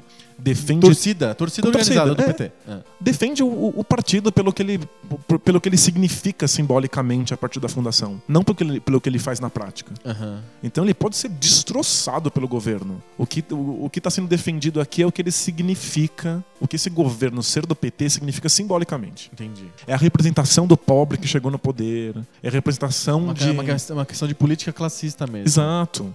In- Independente do, de quais sejam as ações reais. Aham. No fundo, é um mundo do- de fantasia, assim. É um mundo muito de fantasia. Total. E o Lula surge como um ídolo de fantasia mesmo. Ele parece um, um líder religioso em muitos aspectos, assim. E as pessoas não ligam pelo que ele fala, ligam pelo jeito como ele fala as coisas. Sem dúvida. Mas é, que- é, é pra, pros dois lados. Não, os, pros dois lados. Né, Né, tipo, pros dois lados. os militantes de direita não estão escutando o que ele faz. Não, na verdade. não, Inclusive, estão não. batendo panela, não dá pra ouvir mesmo. É, exato. É mais pelo que ele representa, pelo que ele significa. Mesmo que agora tenha, ele signifique na cabeça da direita como a corrupção que os pobres levam ao poder quando chegam no poder. As pessoas associam o PT e o, e o Lula e com pessoas que não são elegantes no roubo, assim, sabe? E ele- lidam de um jeito des- deselegante com a, com a corrupção. E, por isso ela é mais culpável e mais prendível, digamos assim. Ela, ela deveria ser presa primeiro, exemplarmente, porque é uma, é uma corrupção muito feia, esteticamente desagradável. Tem essa coisa, sabe? Você não quer botar o pobre no poder que ele- porque ele vai ser corrupto, porque a corrupção dele é essa corrupção ressentida de É. pobre. Bota o rico lá, o cara que já nasceu rico, bota lá o Alckmin no, no- no poder, porque não vai- ele não vai roubar menos, sabe? Ele não precisa, ele não, tem ele ressentimento de fa- é, classe. ele faz de um jeito elegante, bonito, perfumado, assim, né? Muito bom. Não, é engraçado e as pessoas não vocalizam isso. Mas é, no fundo eu sinto, eu consigo ler isso delas. Tem um ressenti... A direita também tem um ressentimento de classe. E virou uma coisa de time de futebol. Virou um fla-flu fudido. Total. O Lula tá errado, mas ele é, do- ele, ele é nosso. Aí eu vejo assim, como que é? Mexeu com o Lula, mexeu comigo. My ass, não tô interessado nele.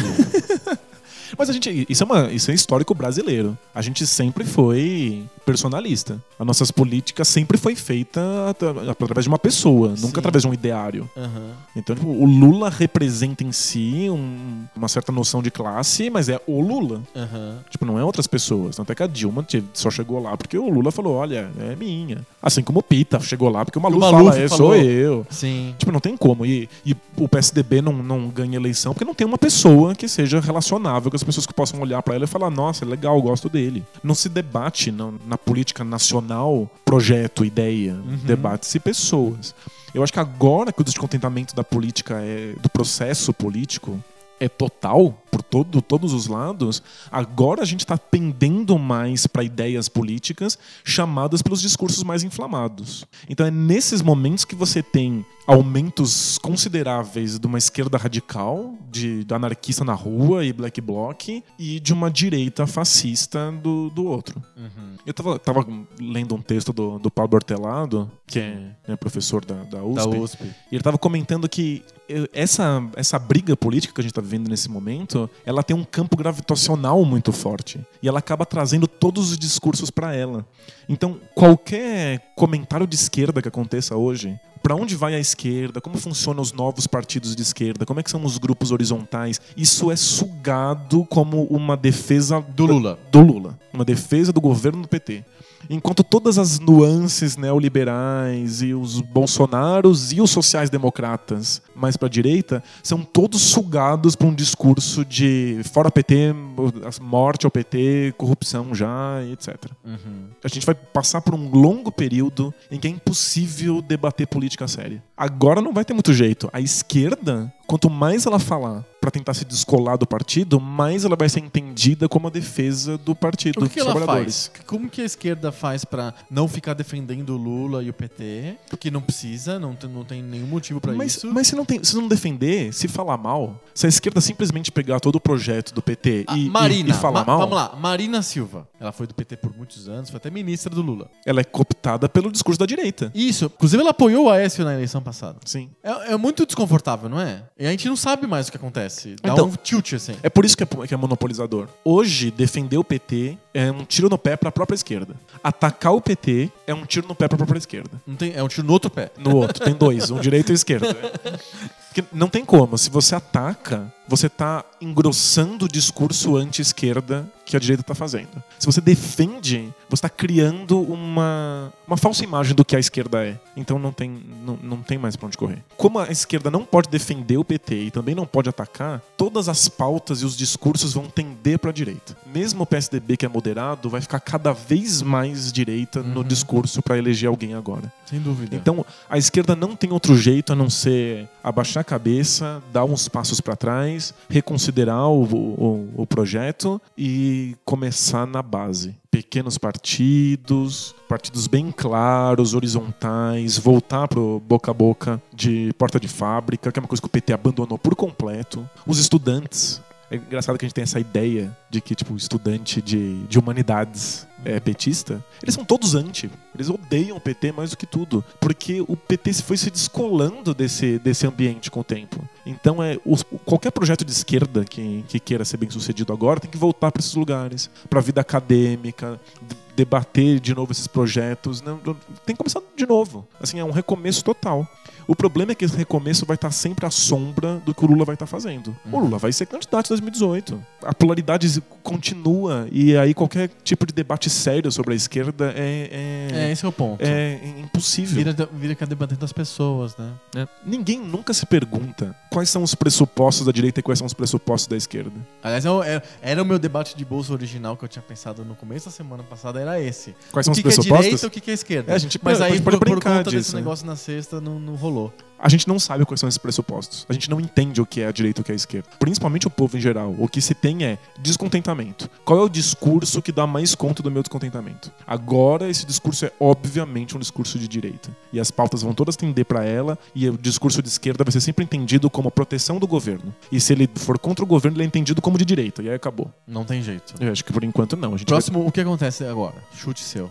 Vai ter, vai ter o dia 13 e vai ser gigante. Vai ser gigante, vai ter confronto, vai ter pancadaria. t- Se a gente der azar, morre gente, assim, vai ser uma coisa bem catastrófica. Acho que as investigações não devem dar em muita coisa e que esse governo f- completamente fragilizado e refém empurra com a barriga até o final. Ele vai ficar su- arrastando, assim. Arras- Pior governo não fa- vai fazer absolutamente nada, não, porque ninguém faz nada sem apoio político. Não, Não impossível. tem, é, tipo, é o governo leproso, nem É. PT, nem direita quer tocar nisso aí. Vai ser medonho. Vai e- ter uma Dilma morta-viva aí, eh, zumbizando por mais dois anos e meio. Sem dúvida, aí temos uma nova eleição. A extrema-direita deve ter a mesma relevância que teve a Marina Silva na- na- nas eleições antes A dessa. extrema-direita, então, tipo um Bolsonaro da vida, A, a Marina, consegue 20% dos votos? a Marina conseguiu, co- conseguiu quanto Quan- quando ela estava no Partido Verde ainda? Não, no Partido Verde ela teve, tipo, 10%. Isso, aí foi, foi quando todo mundo olhou pra ela e falou: caramba! É, ela, é quando de, ver- foi- ela é de Quando verdade. ela foi vice do Eduardo Campos e o cara morreu num desastre de avião, conseguiu chegar em 20% dos votos. Então, eu, eu imagino o Bolsonaro com 8 ou 10% de votos, sendo Aham. que a Marina Silva tinha sido antes, então a extrema-direita assim. E aí a esquerda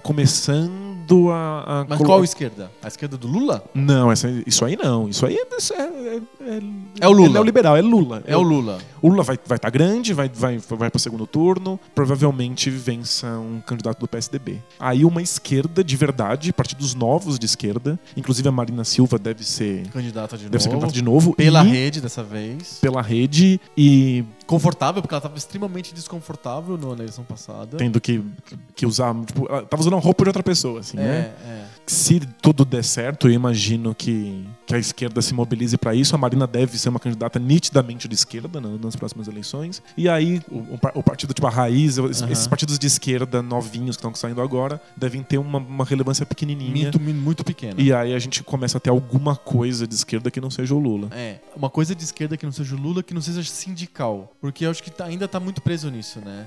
Os menores de esquerda que tem hoje mais tradicionais são todos sindicais. Sim, sem dúvida. O que tá mostrando pra gente as possibilidades são o Occupy Wall Street dos Estados Unidos, Aham. o Podemos espanhol Aham. e, de certa maneira, até o Bernie Sanders no- nos Estados Unidos. Então, tipo, essa é uma esquerda possível de se fazer no, no, no- Uma no esquerda nosso que se momento. conecta com a classe média pensante, a classe Escuta, média que tem, que tem um trabalho intelectual. É que a gente- Publicitário, advogado, esse pessoal aí. é porque a gente, a gente, a gente acaba caindo em outra, outra questão da esquerda. O discurso do- sobre o proletário não faz mais sentido. Não faz nenhum sentido. No ca- no- no- a gente vive o capitalismo pós-industrial. Uhum. Todo mundo é proletário. Sim, Todos sim. nós trabalhamos. E não O- trabalhamos na fábrica, trabalhamos Pois no é. serviço intelectual na maior parte das vezes. Eu, eu- não- eu não posso fazer um discurso pro trabalhador quando o rico, o milionário, trabalha, vai todo dia de jatinho lá pro escritório e trabalha também. Tipo, não existe mais a dinâmica da fábrica, não existe mais essa separação. A, a esquerda passou um tempo sem saber pra quem falar. Uhum.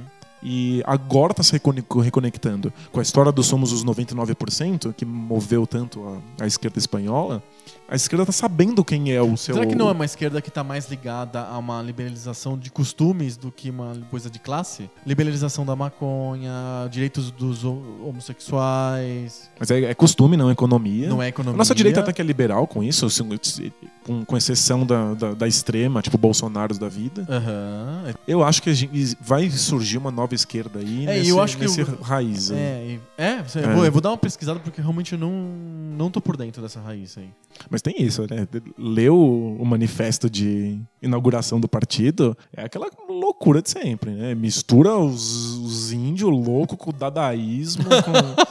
sabe, é doideirona. Sei. Mas tende ao modelo espanhol de esquerda.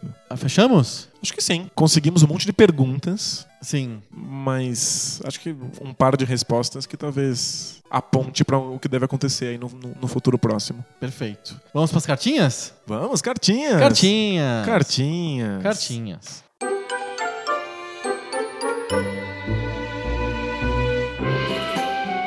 Cartinhas. Cartinhas. Cartinhas, olha só. Semana passada a gente reclamou um pouquinho, deu uma- aquela mimimi, né? De que o pessoal não escreve e tal. Essa Nin- semana ninguém- todo mundo escreveu. Ninguém dá like no meu post. É. A gente fica triste. É, deu hashtag mimimi. A gente ficou chuife, chuife, e aí o pessoal ficou com dúvida da nossa situação, de pessoas que desprovidas de cartinhas. E aí mandaram muitas cartinhas pra gente. Eu vou começar com uma cartinha do Miguel, do Miguel Nakajima. Melhor sobrenome Nakajima, né? Muito louco. É o melhor sobrenome. Ele é de Campinas e ele mandou pra gente uma cartinha. Mesmo! Ele escreveu no papel com a própria letra e mandou pra gente a cartinha escaneada. Não mandou de correio ainda, mas mandou escaneada. Ele escreveu à mão uma a carta. mão, a mão uma cartinha. A gente, vai, pu- a Sensacional. gente vai publicar no post, não só porque ele escreveu a mão, mas porque a gente gostou do conteúdo da cartinha, claro, né? Pô, Ele fala várias coisas sobre videogames, ele lembra. E aí, não foi só ele. Não foi só o Miguel Nakajima que lembrou pra gente. Foi um monte de gente que lembrou das revistas. A gente não falou das revistas quando a gente falou do shareware. Esqueci. É, a gente ficou muito focado na BBS e tal. E, mas as revistas de CD-ROM foram fundamentais assim na distribuição dos jogos no Brasil. Eles tinham um custo zero, né? Eles pegavam um monte de jogo com a, com a- com a internet deles, enfiava num CD e vendia pra gente por 10 reais. Eles gastavam nada com isso e a gente achava o máximo, que tava ganhando um monte de jogo. Exatamente. Eu nem sabia que eu conseguiria esses jogos de graça em outro lugar. Eu não sabia. É, tipo, é, era um, o meio mais comum. E eu me lembro que eu comprei várias vezes revista do CD-ROM. E sempre a minha experiência foi, assim, a pior possível, assim. Eu sempre achava uma merda. Não, não, sério, assim. Porque os jogos eram merda? Ou porque Eram a jogos instalação muito era cocô? merdas. ah, Se botava o CD-ROM, ele vinha aquele... mu- Apresentação multimídia. Ah, é verdade. Que era, era, era um, bota aspas aí. Era criativa. Eram apresentações criativas, com aspas. então, você, sei lá, pra você escolher o jogo que você queria jogar, era um cara jogando basquete, você tinha que se incestar na cesta certa. Era numa sala de aula e você tinha que jogar o aviãozinho de papel no lugar certo. Era sempre assim, apresentações criativas. E que os- a maioria absurda dos softwares que vinham eram muito ruins, assim. O Miguel, ele já adianta aqui a cota dele do debate de bolso. Opa. Ele fala um outro assunto, a gente falou sobre qual que é o papel do jornalismo, né? Aham. E aí o, o Miguel tá puxando um pouco pra questão econômica. Como é que se sustenta uma atividade jornalística? Isso dá pano pra, pra muito debate Muito de bolso debate no de futuro. bolso, debate de mala, debate de caminhão É. com carga pesada. É, Será que as pessoas estão dispostas a financiar elas mesmas um jornalismo que elas queiram ver? Que é o que o Miguel propõe, né? O modelo tipo Patreon, Padrim, coisas assim. Que os, os leitores mesmos pagam pro jornalista, porque isso deixaria os jornalistas mais isentos de não serem influenciados pelos, a- pelos anunciantes. Não, sem A dúvida. gente comentou isso no episódio sobre é, jornalismo de videogames, né? E em que ah, muitas vezes esses, esses revistas especializadas em videogame ficam de mãos atadas porque não podem criticar as marcas, as produtoras, a Pois é. Sony, a Nintendo, sei lá, porque elas dependem de anúncios dessas próprias marcas pra sobreviver, né?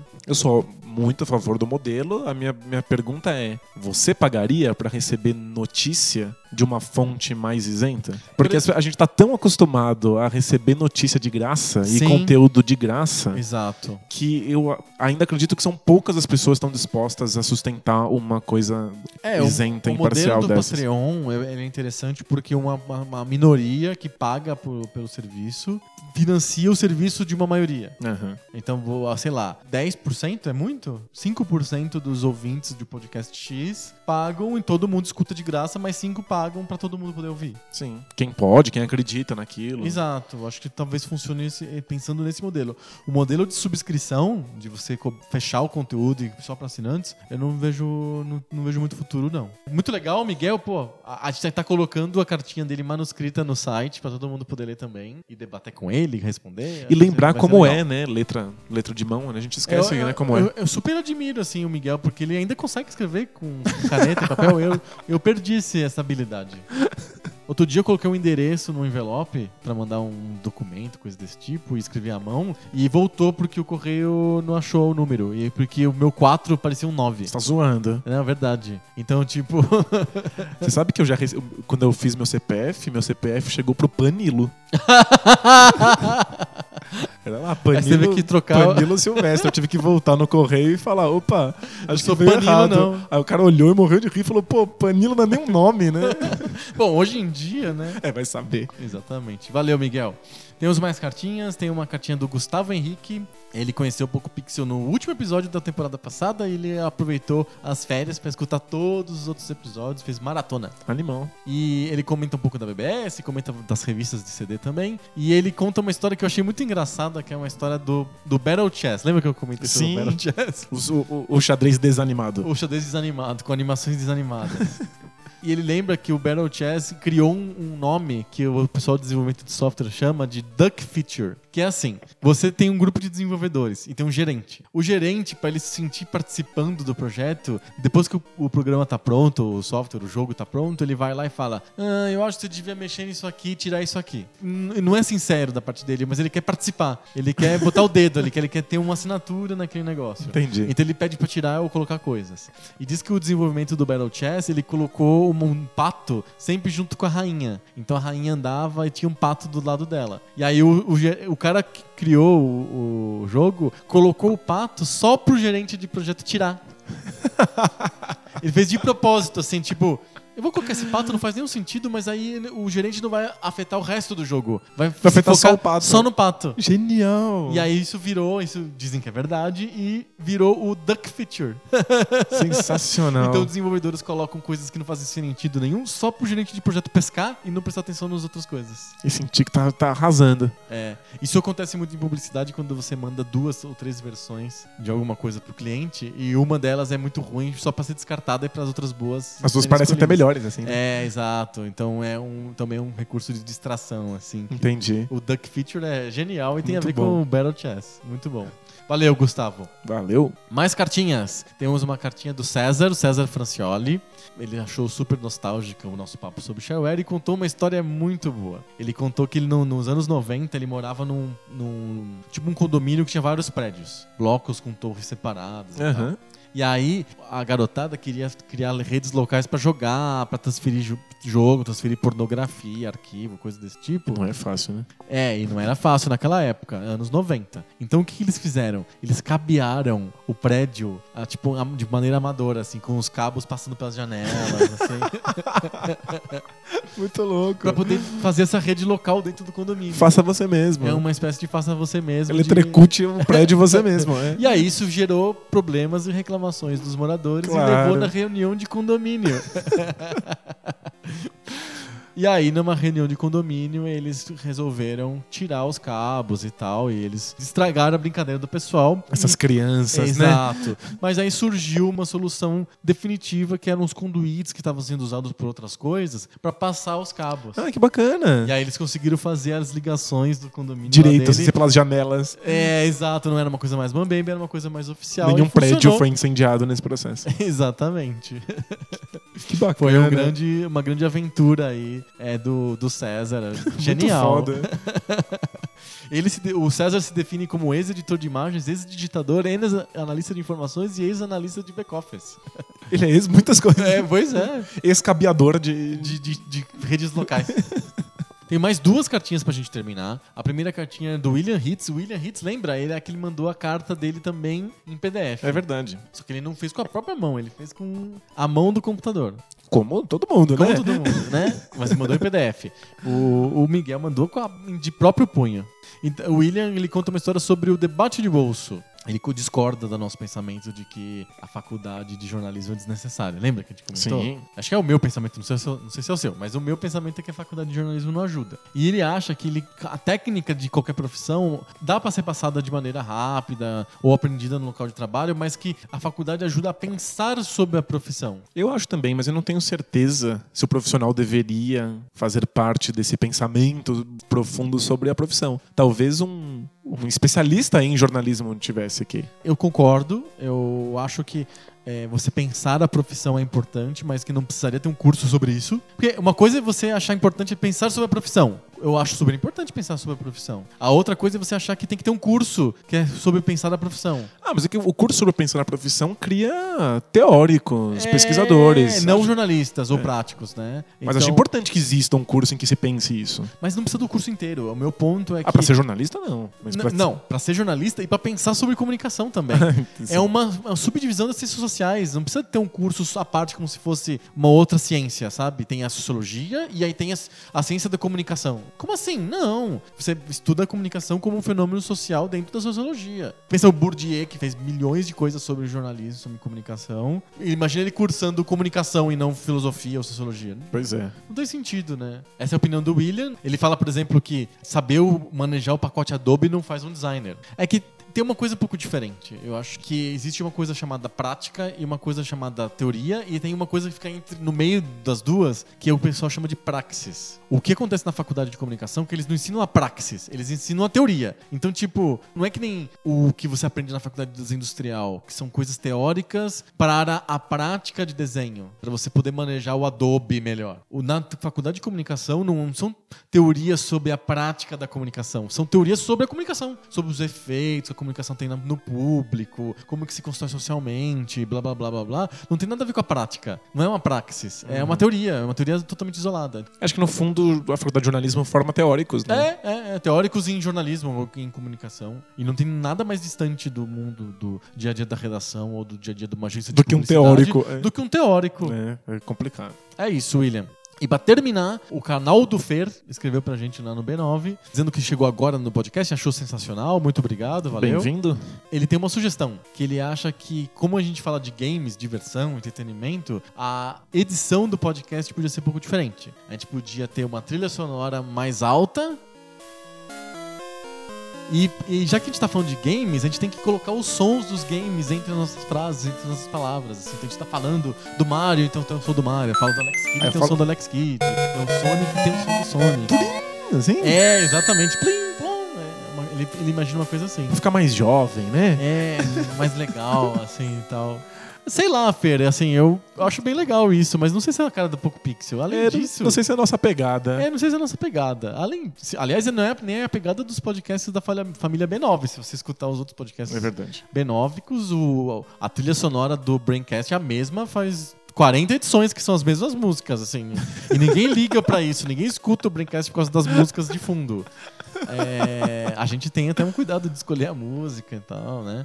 E além disso, botar esses sonzinhos dá um trabalho dos infernos. Eu não sei se a gente tem tempo na semana pra poder fazer esse tipo de coisa. É verdade. Um dia que a gente viver do, do Poco Pixel, Vamos fazer o Patreon do Poco Pixel? aí cê- a- a gente fica rico e aí bota todos os barulhinhos que você quiser. A gente contrata um monte de cara e faz esses barulhinhos aí. Bota o barulhinho do Sonic, do Mario, do Contrata um Alex sonoplasta assim, pra criar, criar barulhos novos. assim.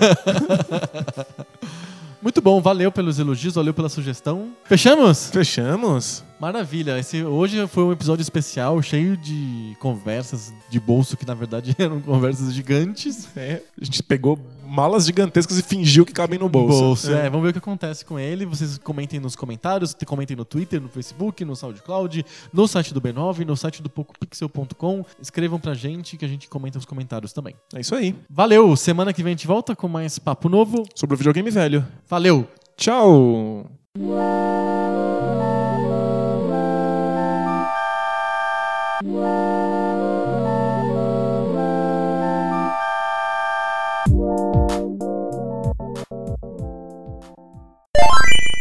Por que, que eu iria lançar um jogo pra essa merda se eu poderia jo- lançar um jogo pra Game Boy Advance que era um baita de um fenômeno absurdo que tinha Pokémon? É, Você falou alguma coisa que ativou o seu celular. Tá bom. Colocou. Ele falou: Olá, Danilo. Que Que doideira. Não é um.